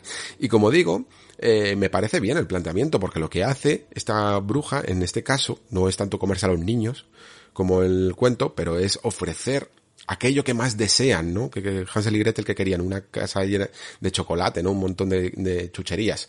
Pues aquí lo que hace es ofrecer eh, lo que más desean a ciertos personajes, ¿no? En ese momento en el que están Francesca, que están eh, Fringilla, es que me, hago un lío entre Filipa y, Fringilla a veces, les cambio los nombres. Está Fringilla Vigo, está Francesca Findaver y está eh, Jennifer, ¿no? Y a cada una pues le ofrece algo porque para luego arrebatárselo y alimentarse un poco de ese dolor, ¿no? Y, esto se cumple en la serie. Eh, vemos a, a Fringilla que desea poder, ¿no? Desea eh, ser alguien importante dentro de las filas de Nilfgaard y al final se descubre que um, ha intentado engañar y que, y que ha quedado como alguien que no puede confiar y que probablemente vaya a ser castigada en la tercera temporada, ¿no? Porque todo este plan que intentan hacer de hacerle creer que todo esto ha sido un plan suyo, el emir este lo sabe y dice, pero ¿qué dices? El plan ha sido mío. Y quedan como alguien de, de no fiar y que lo único que han hecho es desbaratarlo todo. A la propia, esta, queda un poquito peor explicado, la verdad, pero la de Francesca creo que queda muy bien, ¿no? Porque lo que más deseaba era la, digamos que la, la resurrección del pueblo élfico, ¿no? Eh, simbolizado a través de, de su propia niña, de su propia hija, eh, que por fin nace un elfo después de mucho tiempo, para luego arrebatárselo, ¿no? Y para que luego ese bebé muera y, y, alimentarse de ese dolor. Y con Jennifer no queda del todo claro, porque Jennifer parece que no le dice exactamente lo que quiere, ni, ni, se queda, ni queda muy bien explicado todo este conflicto.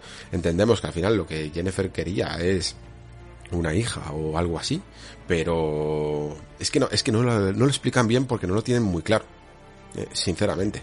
Así que mm, me parece que al final lo que estaban buscando era que hacer crecer una trama, por un lado, para Jennifer, que no la tenía en los libros, y por otro lado, que siempre hubiera una especie de figura monstruosa que se iba diluyendo y se iba perdiendo porque los libros dejan de centrarse tanto en los monstruos, ¿no?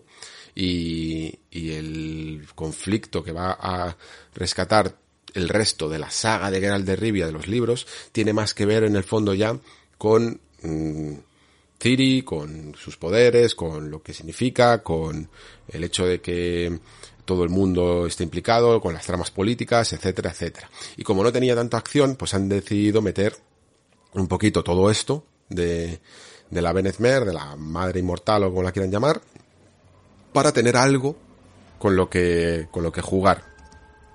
Y no me parece mal, pero no está bien desarrollado.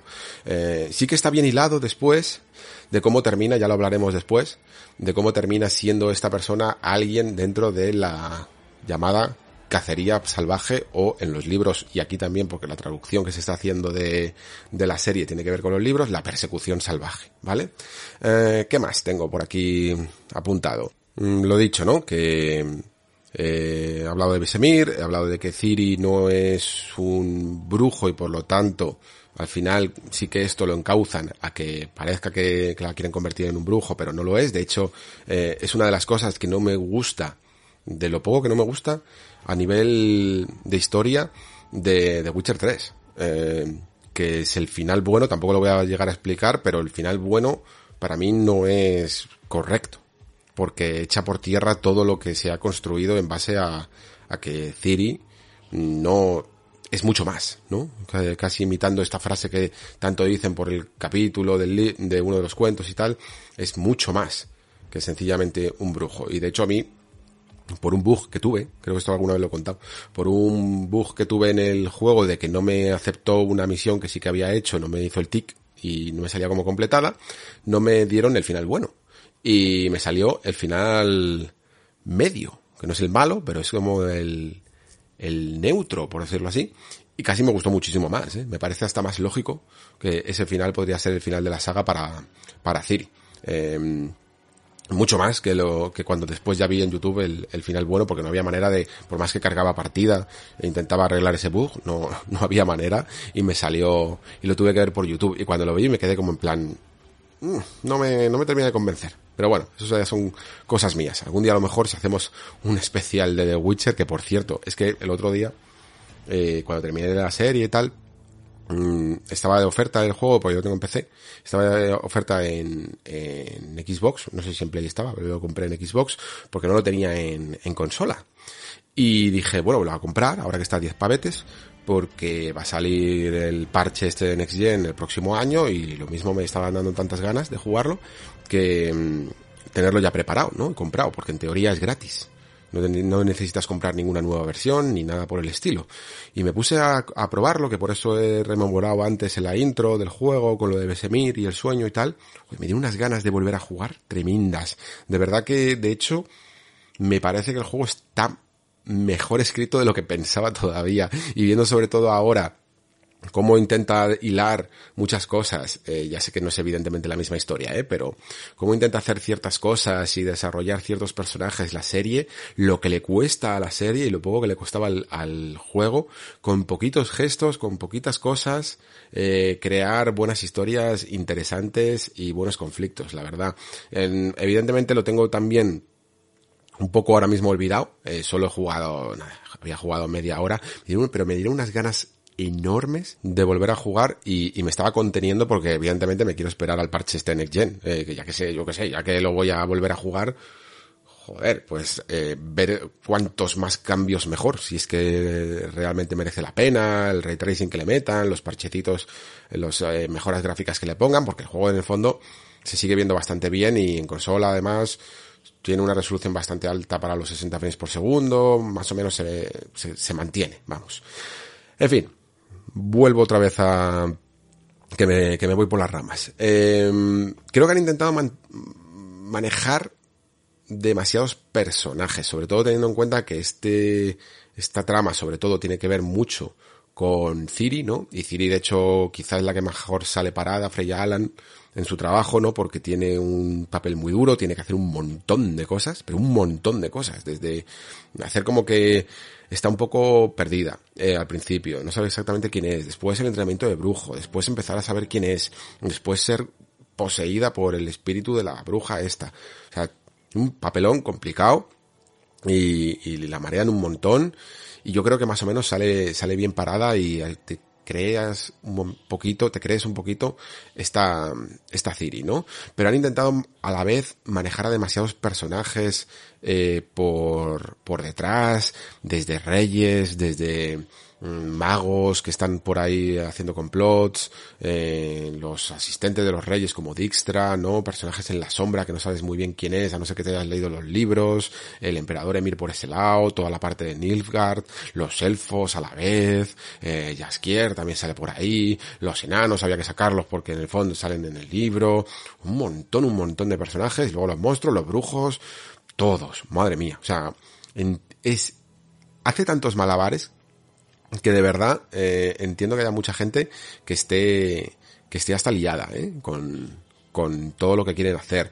Pero al final incluso para lo que os comentaba antes, que si bien a nivel de conflictos internos, a nivel de personajes, creo que no consigue sus objetivos, creo que al menos mínimamente a nivel de trama sí que lo hace, ¿no? Porque te queda mínimamente claro que todo el mundo va por Ciri, que es la, la cosa que te tiene que quedar clara. Después de ver todo esto, es en plan, todo el mundo tiene un plan para Ciri, ¿no? Eh, los, lo, eh, Geralt y Jennifer van a querer exclusivamente cuidar de ella, protegerla y, ser una familia. Eh, los reyes la van a querer manipular, o sea, para bien utilizarla como casamiento, o, o, bien matarla para que no sea convierta en nada importante, o cualquier cosa. Los magos, porque saben que tiene unas propiedades o tiene unas características. Algunos magos tienen sus propios planes. Eh, Nilfgaard también ahora se revela, ¿no? Al final, que el propio emperador tiene planes para ella porque es su hija, hablaremos después de ello.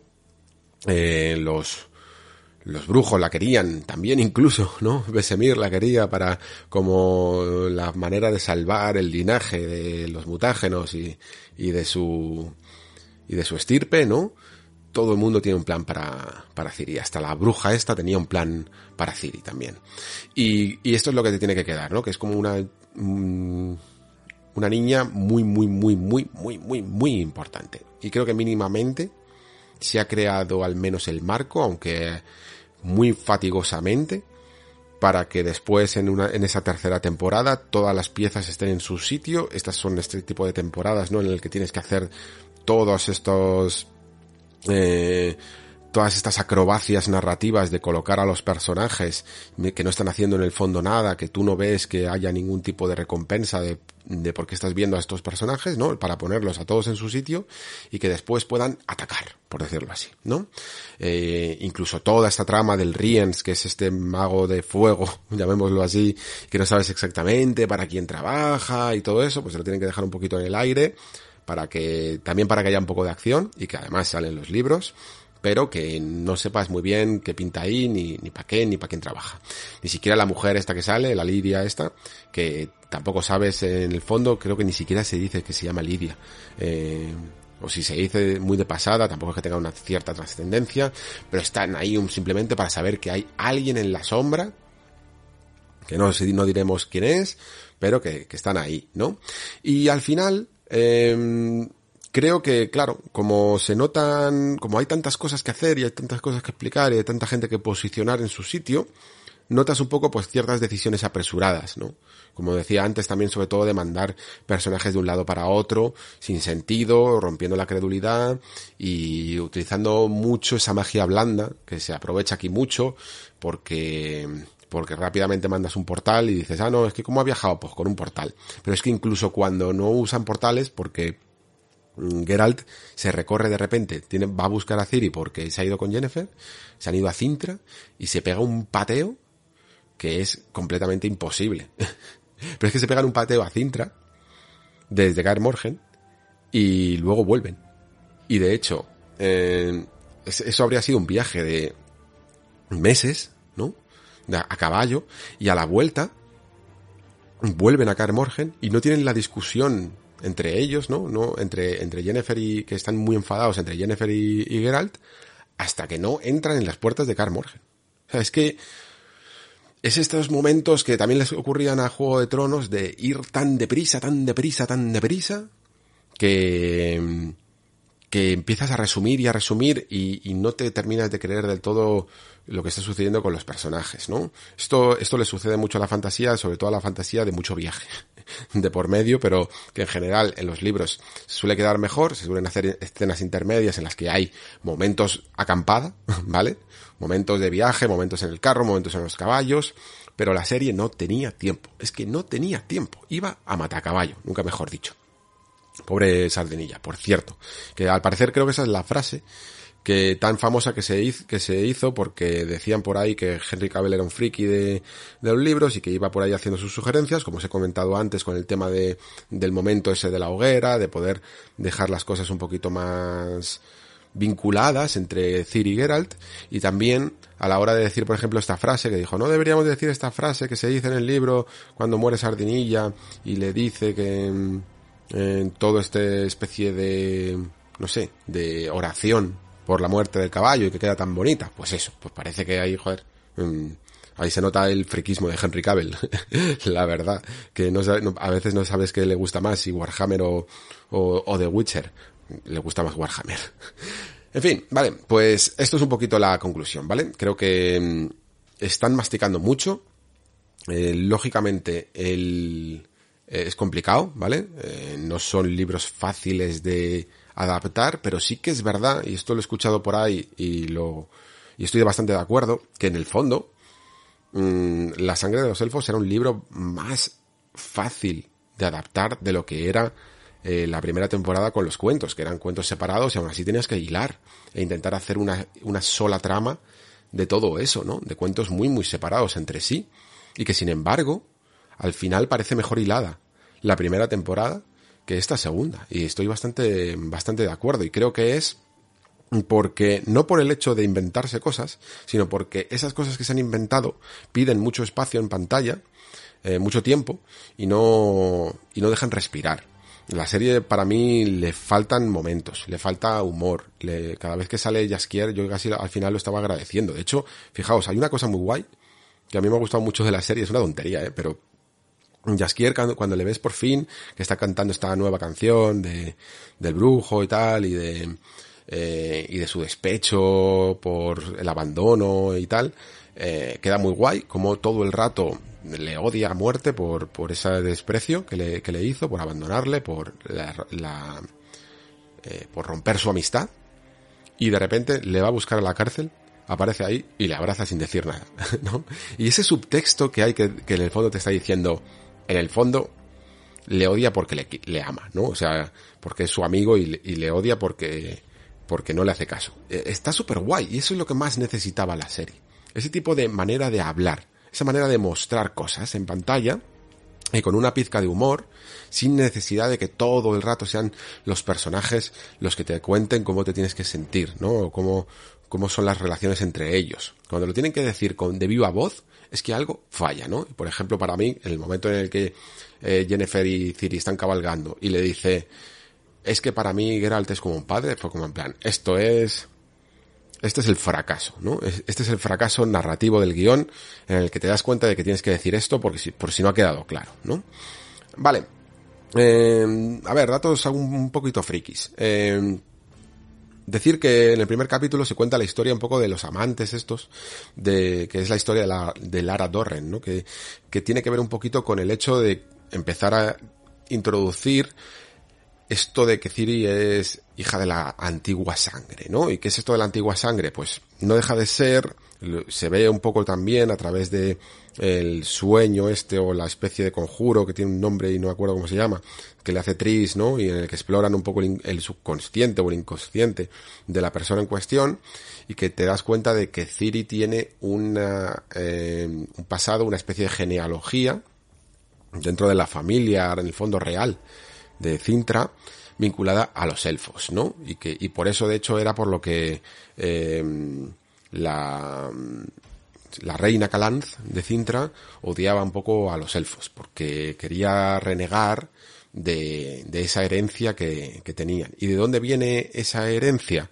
Pues de una profecía que también se, se habla tímidamente en la serie, que es de una elfa que se llama Itlin, o le llaman Itlina también en la traducción en español, y que es, habéis visto que la bruja esta del bosque, la babayaga, se presenta a cada uno de los personajes de una manera distinta, ¿no?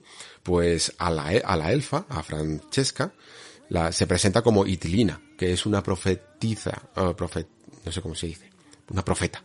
Elfa, que habla sobre un poco cómo los elfos van a conseguir retomar eh, su lugar en el mundo y también lo de que la era de la espada y el hacha, ¿no? Que eso se ha repetido hasta en los juegos, en, todos lados, en la primera mm, en la primera temporada también se decía lo del tiempo del odio, todo eso viene de esta eh, profecía y la profecía viene de una especie casi de venganza eh, longeva muy antigua de los elfos que mm, crean una especie de gen, llamémoslo así, el que se va a ir eh, cultivando, ¿no? Diseñando prácticamente a lo largo de una línea de sangre y que va a explotar, ¿no? Va a florecer en un momento dado en, cuando encuentre el momento adecuado, ¿no? Y ese momento adecuado, aunque ya se puede ir viendo más o menos en ciertas líneas de ese árbol genealógico, que hay ciertas personas que tienen un poquito de poder, pero cuando realmente florece es con Ciri, ¿no? Y por eso tiene unos ciertos poderes. ¿Qué poderes tiene Ciri? Pues mm, tampoco quiero desvelar demasiado, pero por lo que habéis visto ya en la serie, eh, tiene que ver con, con sobre todo la apertura, ¿no? De puertas o de portales entre eh, mundos, ¿vale? Por eso lo relacionan todo tanto con eh, lo que fue en su momento ese cataclismo masivo que dio lugar a cómo se conforma este mundo de la conjunción de las esferas, que no deja de ser, pues para que os hagáis una idea, como si hubiera, existieran en el mundo o en el universo distintos planos de, de materia, ¿no? Distintos líneas de tiempo casi, distintos universos alternativos, eh, planos de existencia y en uno de ellos, esto si habéis jugado al juego queda más claro, en uno de ellos pues habitan habitaban los eh, elfos, ¿no? Y los humanos, porque los humanos y los elfos, por cierto, habitaban en el mismo mundo. Aunque creo que es lo que, los elfos los que lo intentan contaminar todo y, diciendo que, que cuando ocurrió la conjunción de las esferas, en el fondo los eh, humanos mm, se, se teletransportaron, por decirlo así, a este plano y lo intentaron invadir todo, como si no fueran de este mundo. Es una manera que tienen ellos un poco racista de justificar eh, lo suyo, pero creo que no, que simplemente ellos vinieron aquí pues a colonizar como de otras tierras y ese tipo de cosas. Los enanos es lo que ahora mismo dudo, de si pertenecían a este mundo o directamente vinieron en otra conjunción, o sea, en otra esfera.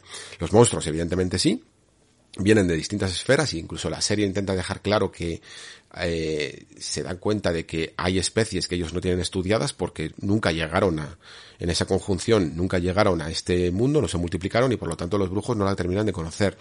Y luego también la magia en sí misma no venía, no, pertenecía a este mundo, sino que directamente eh, se, en la conjunción atravesó esa puerta de alguna manera y, los humanos fueron los que empezaron a estudiarla y los elfos también. De hecho, creo que primero los elfos, en el fondo. Entonces, que digamos que Cir es un poco una persona que podría llegar a tener un poco el destino de todo estos conflictos que han asolado la Tierra, ¿no? Porque es eh, increíblemente poderosa y digamos que en su, en su mano podría llegar a estar pues la salvación o la condenación de este mundo o incluso dar lugar a una segunda conjunción de las esferas, porque claro, en el fondo ella es capaz de abrir un montón de portales, podría hacer lo que le diera la gana. Eh, vale, pues esto por un lado. Eh, la serie también ha hecho una cosa que a mí sí que, por ejemplo, para que veáis que las adaptaciones no tienen por qué estar mal. A mí, de hecho, en The Witcher, como decía antes, todo lo que es el pasado y el flashback de, de Jennifer en la primera temporada me parece que está guay y eso no se cuenta con pelos y señales en los libros y me parece que está bien. Eh, de la pesadilla del lobo también hace cosas de su propia cosecha que me parece que están bien y el de juego también. Y esto que se están inventando con el personaje de Istred, que es esta especie de competidor amoroso de, de Geralt con, con Jennifer, este mago que lo han convertido un poco en una especie de historiador y tal, mm, me parece una figura interesante. Bueno, por un lado, ya que se han inventado todo esto de, de los monolitos, que no tienen nada que ver con, en los libros no existen estos monolitos, ¿vale? No, ni, ni este, ni este material, eh, no sé qué es, meteorítico, no sé exactamente qué tipo de material raro es, y que parece que es lo que hace resonar, o es una especie de manera de, de hacer que los portales se puedan llegar a abrir entre las dimensiones o entre las esferas, como le llaman, ¿no? Todo esto es un poco inventado, pero está guay que haya una figura del historiador que le intente dar todo sentido y sobre todo que además casi todo lo que hemos conocido de Ciri muchas veces y de eso de la antigua sangre y de tal, lo explican a través de la investigación que hace este Istred en la biblioteca, aquí es la biblioteca, no el despacho de abogados, de Codringer y Fenn, que son estos dos personajillos tan característicos que creo que están una de las mejores adaptaciones que se ha hecho de toda la serie, están guapísimos y mola un montón el rollete que llevan. Eh, y la actuación es brutal, sobre todo de Codringer, es brutal.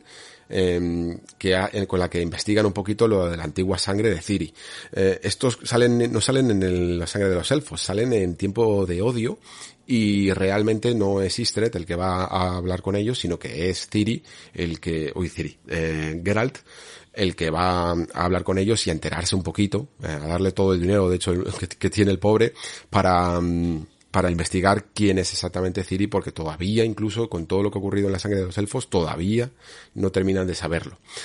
Eh, pues nada, esto más o menos es un poquito lo que estaban también adaptando y me parece bien porque ellos evidentemente tienen sus planes y necesitan meter mucha más historia de la que mete los libros porque la serie, como habréis visto, si la habéis acabado o habéis visto el tráiler, van a hacer una especie de spin-off como de orígenes, ¿no? Eh, que le llaman, de hecho, Blood Origin o algo así. Me parece que es como la historia del primer brujo, le llaman, pero que en el fondo es tanto tiempo atrás que va a contar un poco el conflicto, creo, que es este, el conflicto entre los primeros elfos y los primeros humanos cuando cuando empiezan a luchar un poco por los reinos del norte antes de que incluso existan los reinos, ¿no? Por el continente en sí mismo.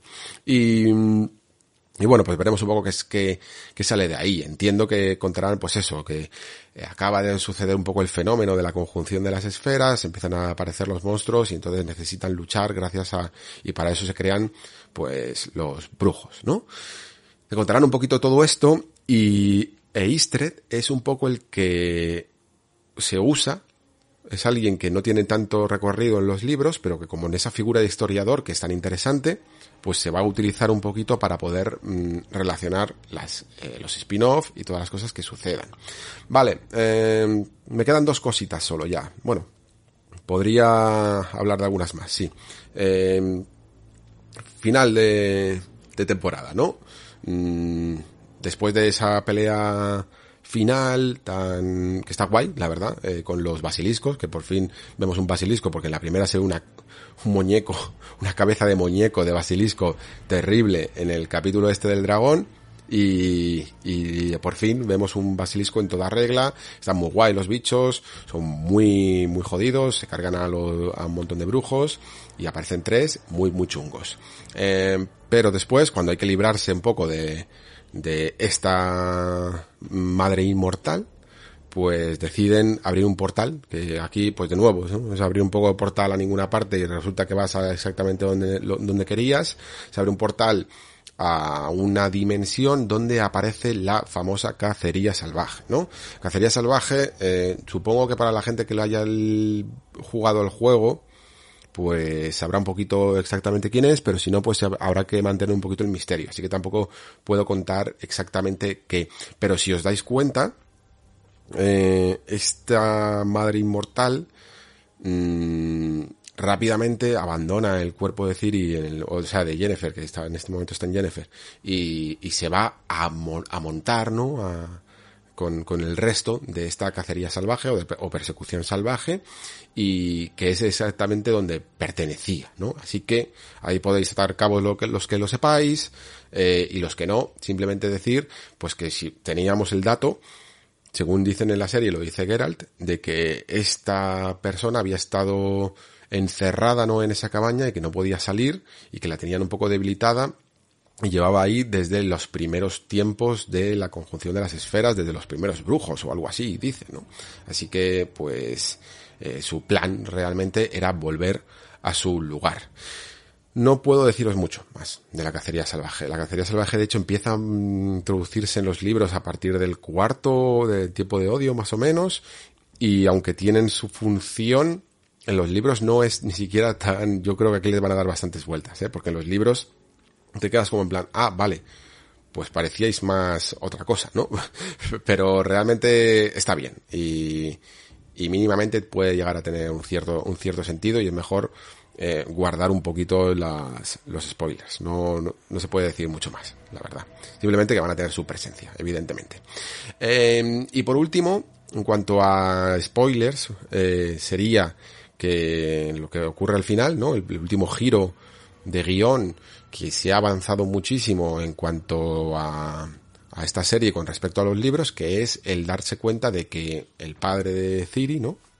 Duni, como le conocíamos de cuando era este Lord Erizo, el señor Erizo, em, es el emperador Emir Van Emreis. Bueno, toda esta trama mm, se sostiene hasta que prácticamente esta revelación es la última de la Dama del Lago, es la última del último libro de Geralt de Rivia, ¿vale? Se lo dice al final eh, Geralt que ata cabos y cuando por fin se encuentra con el emperador al final le dice Duni, eras tú, no sé qué, algo así. se, lo, deja decir como en plan, eh, sé perfectamente que eres tú, a quien, a quien salvé una, eh, una vez. Y aquí han decidido hacer esto y en el fondo lo entiendo. ¿Por qué? Porque no es lo mismo cuando tú estás leyendo un libro y tú no tienes la cara de nadie, son, es tu imaginación, ¿no? La que tú, cuando a vez que aparezca Emir, le vas a poner una cara, no sabes exactamente quién es. Y por lo tanto, puedes jugar con este tipo de revelaciones. Pero si tú quieres sacar a Emir durante muchas temporadas, mm, ¿cómo leches haces que no se parezca a ese actor que ya se ha visto en la primera temporada. Puedes jugar un poco al despiste, puedes jugar con el maquillaje, puedes intentar hacer efectos especiales, lo que quieras, pero al final te van a pillar. Y luego aparte, y esto no lo cuenta, esto más o menos es un poco la explicación oficial que se ha dado, pero aparte de esto, eh, otra, otra razón de peso yo creo que es que mucha, mucha, mucha gente ha jugado a The Witcher 3 y en The Witcher 3 lo primero que sucede en cuanto por fin te dan la misión principal del juego, ¿no? Que, que vas a ver a, a Emir directamente y te dice que lo que quieres es que busque a su hija, ¿no? A Ciri. Porque el juego ya parte de la base de que es posterior a los libros y que por lo tanto este tipo de cosas se saben. Y, y por lo tanto hay mucha gente que este spoiler ya lo sabía, ¿no? A lo mejor incluso ni se acordaba, pero ya lo sabía en el fondo. Y la serie pues ha decidido mm, aprovechar el spoiler y el girito lo antes posible antes de empezar a hacer parecer que se están guardando algo que todo el mundo sabe, ¿no? Es casi un poco como lo de Juego de Tronos con, con John Nieve y quién es realmente su madre y todo ese tipo de cosas, ¿no? Bueno, pues eso, mm, ahí, ahí, incluso tenía más sentido, pero aquí yo creo que todo el mundo al final lo iba a saber. Eh, todavía de todas maneras pues hay muchas preguntas, ¿eh? Porque todavía hay que responder a por qué mm, este tío es quien es y resulta que, que está, que por qué hacía, qué hacía por ahí con Paveta, ¿no? Eh, se dice que habían muerto en un, en un barco, ¿no? En, en un naufragio y de repente por qué él sigue vivo y por qué Paveta no, todo este tipo de cosas se, se tendrán que explicar. Y aparte hay un detallito que se ve bastante claro además, yo creo que no lo intentan ocultar ni nada, eh, para que esté ahí el espectador más atento, que es ese momento en el que Ciri está dentro de su inconsciente, por decirlo así, ¿no? Y está con sus padres y, y al final la ilusión se rompe y todos se convierten en cenizas, ¿no? Si os, si os dais cuenta, eh, al final eh, todo, eh, su paveta se está convirtiendo en cenizas, pero él eh, Mir, el, el, padre, no, en ningún momento se desvanece, ¿no? Porque digamos que simbólicamente se convierten en lo que son, cenizas, porque están todos muertos, ¿no? El, el mago este, ayudante de, de Calanz, la propia reina de Cintra, Paveta, todos están muertos, pero él, al no estar muerto, no se convierte en ceniza. Era un pequeño detallito que les gustó y la verdad es que está bien. Y creo que, creo que te quedas conscientemente con él, ¿vale? Bueno, mm, pocas cosas más. Simplemente que Dijkstra no ha tenido un gran papel. Eh, y eso que tenían aquí a Graham McTavish, que es un buen actor, eh, pero creo que la gente se ha quedado un poquito frío con, con él. Eh, se ha introducido en el último momento a Philippa Einhardt, que, que es otra maga, que forma un poco parte de toda la confabulación redaniana. Y, y que será pues otra facción más al final, digamos que esta lechuza que estábamos todo el rato viendo en, la serie, ¿no? Que parecía sencillamente una especie de, de forma de espiar, no es que sea simplemente un ojo que ve para, para alguien, sino que era eh, esta maga, ¿no? Que tiene la facultad del polimorfismo. Es una de las especialistas en convertirse en animales o en otras cosas, ¿no? Y que también sale en el videojuego, además con un rasgo muy especial, tampoco voy a, a desvelar ahora, pero que seguro que os acordaréis los que hayáis jugado en el, en el videojuego.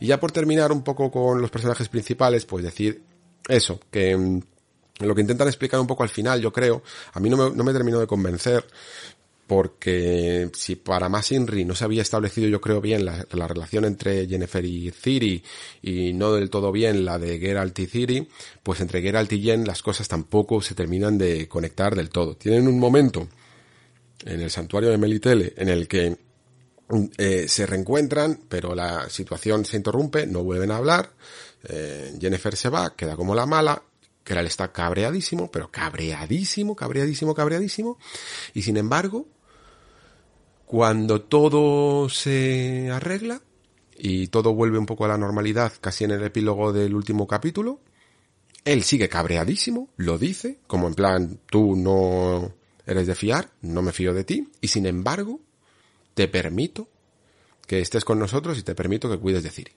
Y te quedas como en plan, no entiendo nada. ¿Por qué? ¿Por qué? Porque por necesidades de, del guion, pero en el fondo el personaje mismo te está diciendo que no han terminado bien las cosas. Y esto es pues porque han complicado tanto las cosas, más de lo que se hace en los libros, que al final pues no terminas de, de no, no termina de quedar bien cohesionado, ¿no?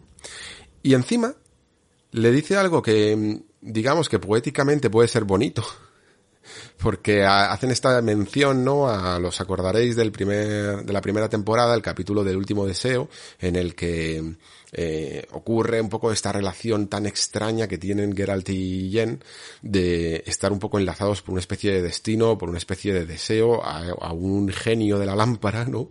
En el que Geralt pide ese último deseo que no se dice directamente, pero que hace que estas dos personas, por mucho que quieran, no puedan separarse, ¿no? Y que tengan una especie de relación. Entonces, mmm, están muy, sobre todo Jennifer, está muy eh, rayada porque no sabe hasta qué punto es amor o hasta qué punto es el deseo del, del genio, ¿no? Y no al no saber si es exactamente verdadero, pues siempre están con el, como el perro y el gato. Es una relación mega tóxica en ese sentido. ¿Y qué y le dicen para añadir un poquito más de toxicidad al asunto? ¿Qué le dice Geralt? Le dice, pues, muy bien. Eh, como necesitamos algo más que el destino, pues vamos a utilizar aquí, vamos a tener una hija en común, ¿no? Que, que, que, seguro que lo soluciona todo. Y es casi, Dios mío, es que, es que suena casi a, a, relación actual, ¿no? En el que una pareja, para solucionar sus problemas, decide tener un niño. Es un poco, es un poco extraño si lo analizas fríamente, eh, la verdad.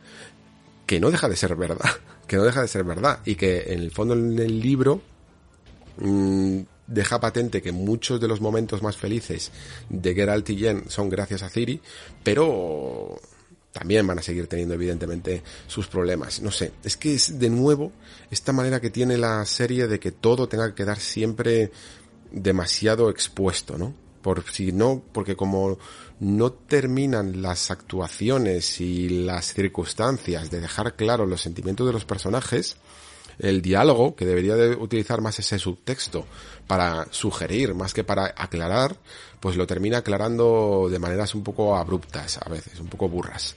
Y para mí esa es un poco la sensación que me ha dejado esta segunda temporada, ya para terminar, ¿vale? Que es una temporada que tiene que hacer demasiados malabares y no todos ellos le terminan clavando. Eh, sobre todo es una serie que no termina de saber ser sutil. Yo creo que la primera, como decía antes, es incluso un poquito más, pero tampoco es que sea una locura. Lo que pasa es que se apoyaba en, mejor, en un material, yo creo, mejor y más sugerente. Eh, y se está convirtiendo en algo más sencillamente espectacular, ¿no? En algo que atrae porque está bien producido, porque hay mucho espectáculo, porque el CGI ya funciona muy muy bien para todo el mundo, nadie va, se va a quejar en estos sentidos, tiene mucha acción y te puede dejar satisfecho de una manera más cómoda. Pero esa sensibilidad narrativa yo creo que ha ido en detrimento, de hecho. No voy a decir que ni la ha perdido, ni voy a decir que ha ido picado, ni nada de eso, porque la de la primera tampoco era la mejor, pero creo que se ha sacrificado en pos de una mayor acción y algo que, y lo típico que entra más fácil por los ojos. Yo creo que esto en el fondo es además una buena representación de los tiempos en los que estamos, ¿vale? En el que hay que tener un, a un espectador muy atento, a un espectador que se distrae muy rápido, hay que tenerle muy atento, con mucho movimiento, con muchas cosas en pantalla, con muchas situaciones y que rápidamente eh, se vuelvas a capturar su atención porque mm, una forma más tranquila, más lenta, más sosegada y a la vez más sutil de contar las cosas, mm, se tiene el miedo, por decirlo así, que es lo que me parece un poco esta serie, que tiene un poco de miedo y un poco de prisa, eh, de que vayas a perder a la audiencia. Y muy probablemente, lamentablemente, lo hubieras perdido, porque claro, al final estás en Netflix. Y tienes que hacer un producto de Netflix, ni siquiera es que estás en HBO, ¿no? No, tu público objetivo no es un tío que, que sepa, no sé, captar este tipo de cosas o que tenga una cierta madurez narrativa, ¿no? Es una persona que hoy te está poniendo esto como, como mañana te está poniendo otra cosa, como no le estés entreteniendo a lo bestia, ¿vale? Y ese es el público objetivo. Luego lo que pasa es que pues estamos nosotros los, los fans, por llamarnos de alguna manera, ¿no? Gente que nos hemos leído los libros o que nos gusta friquear o que nos gusta la fantasía y que estamos aquí un poco también haciendo bulto. Pero no sé hasta qué punto realmente eh, esto es para nosotros. Eso no significa que el fondo eh, los productores no sepan de lo que están hablando. ¿eh? Yo creo que conocen bien el material. No me parece justa la crítica de que esta gente es que pasa de los libros y tal. No, yo creo que lo conocen muy bien. Y también creo que tienen una presión muy gorda de saber que están en un sitio que no les va a dejar hacer las cosas tal como les gustaría del todo, que tienen que contentar a muchas personas. Y no solo a los espectadores, sino también a los que ponen la pasta. Y al final, pues esto es lo que lo enturbia un poco todo. Y tenemos pues productos un poco pues mediocres en el sentido literal, ¿no? De esa medianía, de esa mm, de esa manera de intentar contentar a todo el mundo y por lo tanto no contentar a nadie y que yo creo que en esta segunda temporada aunque sea un producto más consistente en lo técnico, se deja patente en lo artístico o en lo narrativo. Y nada más. Eh, seguro que me dejo un mogollón, mogollón de cosas, mmm, porque no las he apuntado en su momento, porque no las he explicado bien, porque al final se me han olvidado, por lo que sea. Pero eso es un poco el resumen que tengo para, para vosotros. Ya os digo, me habría gustado mm, traer más opiniones, porque creo que quedó mucho más rico el especial de la primera temporada, pero yo necesito, necesito también, como los personajes de esta serie, necesito un descanso necesito un descanso en estas, en estas navidades que me estoy volviendo un poquito loco. Así que nada, chicos, eh, a los que no estéis en el Patreon y no sigamos escuchándonos, pues desearos una feliz Navidad, eh, haced lo que podáis en estas, en estas fechas que estamos casi grindeando el confinamiento. Esperemos que mínimamente podamos pasarlo en familia eh, de las, en las mejores condiciones. Sed felices y nos vemos el año que viene. Muchísimas gracias eh, por estar ahí, muchísimas gracias por escuchar. Se despide Alejandro Pascual. Hasta el próximo programa.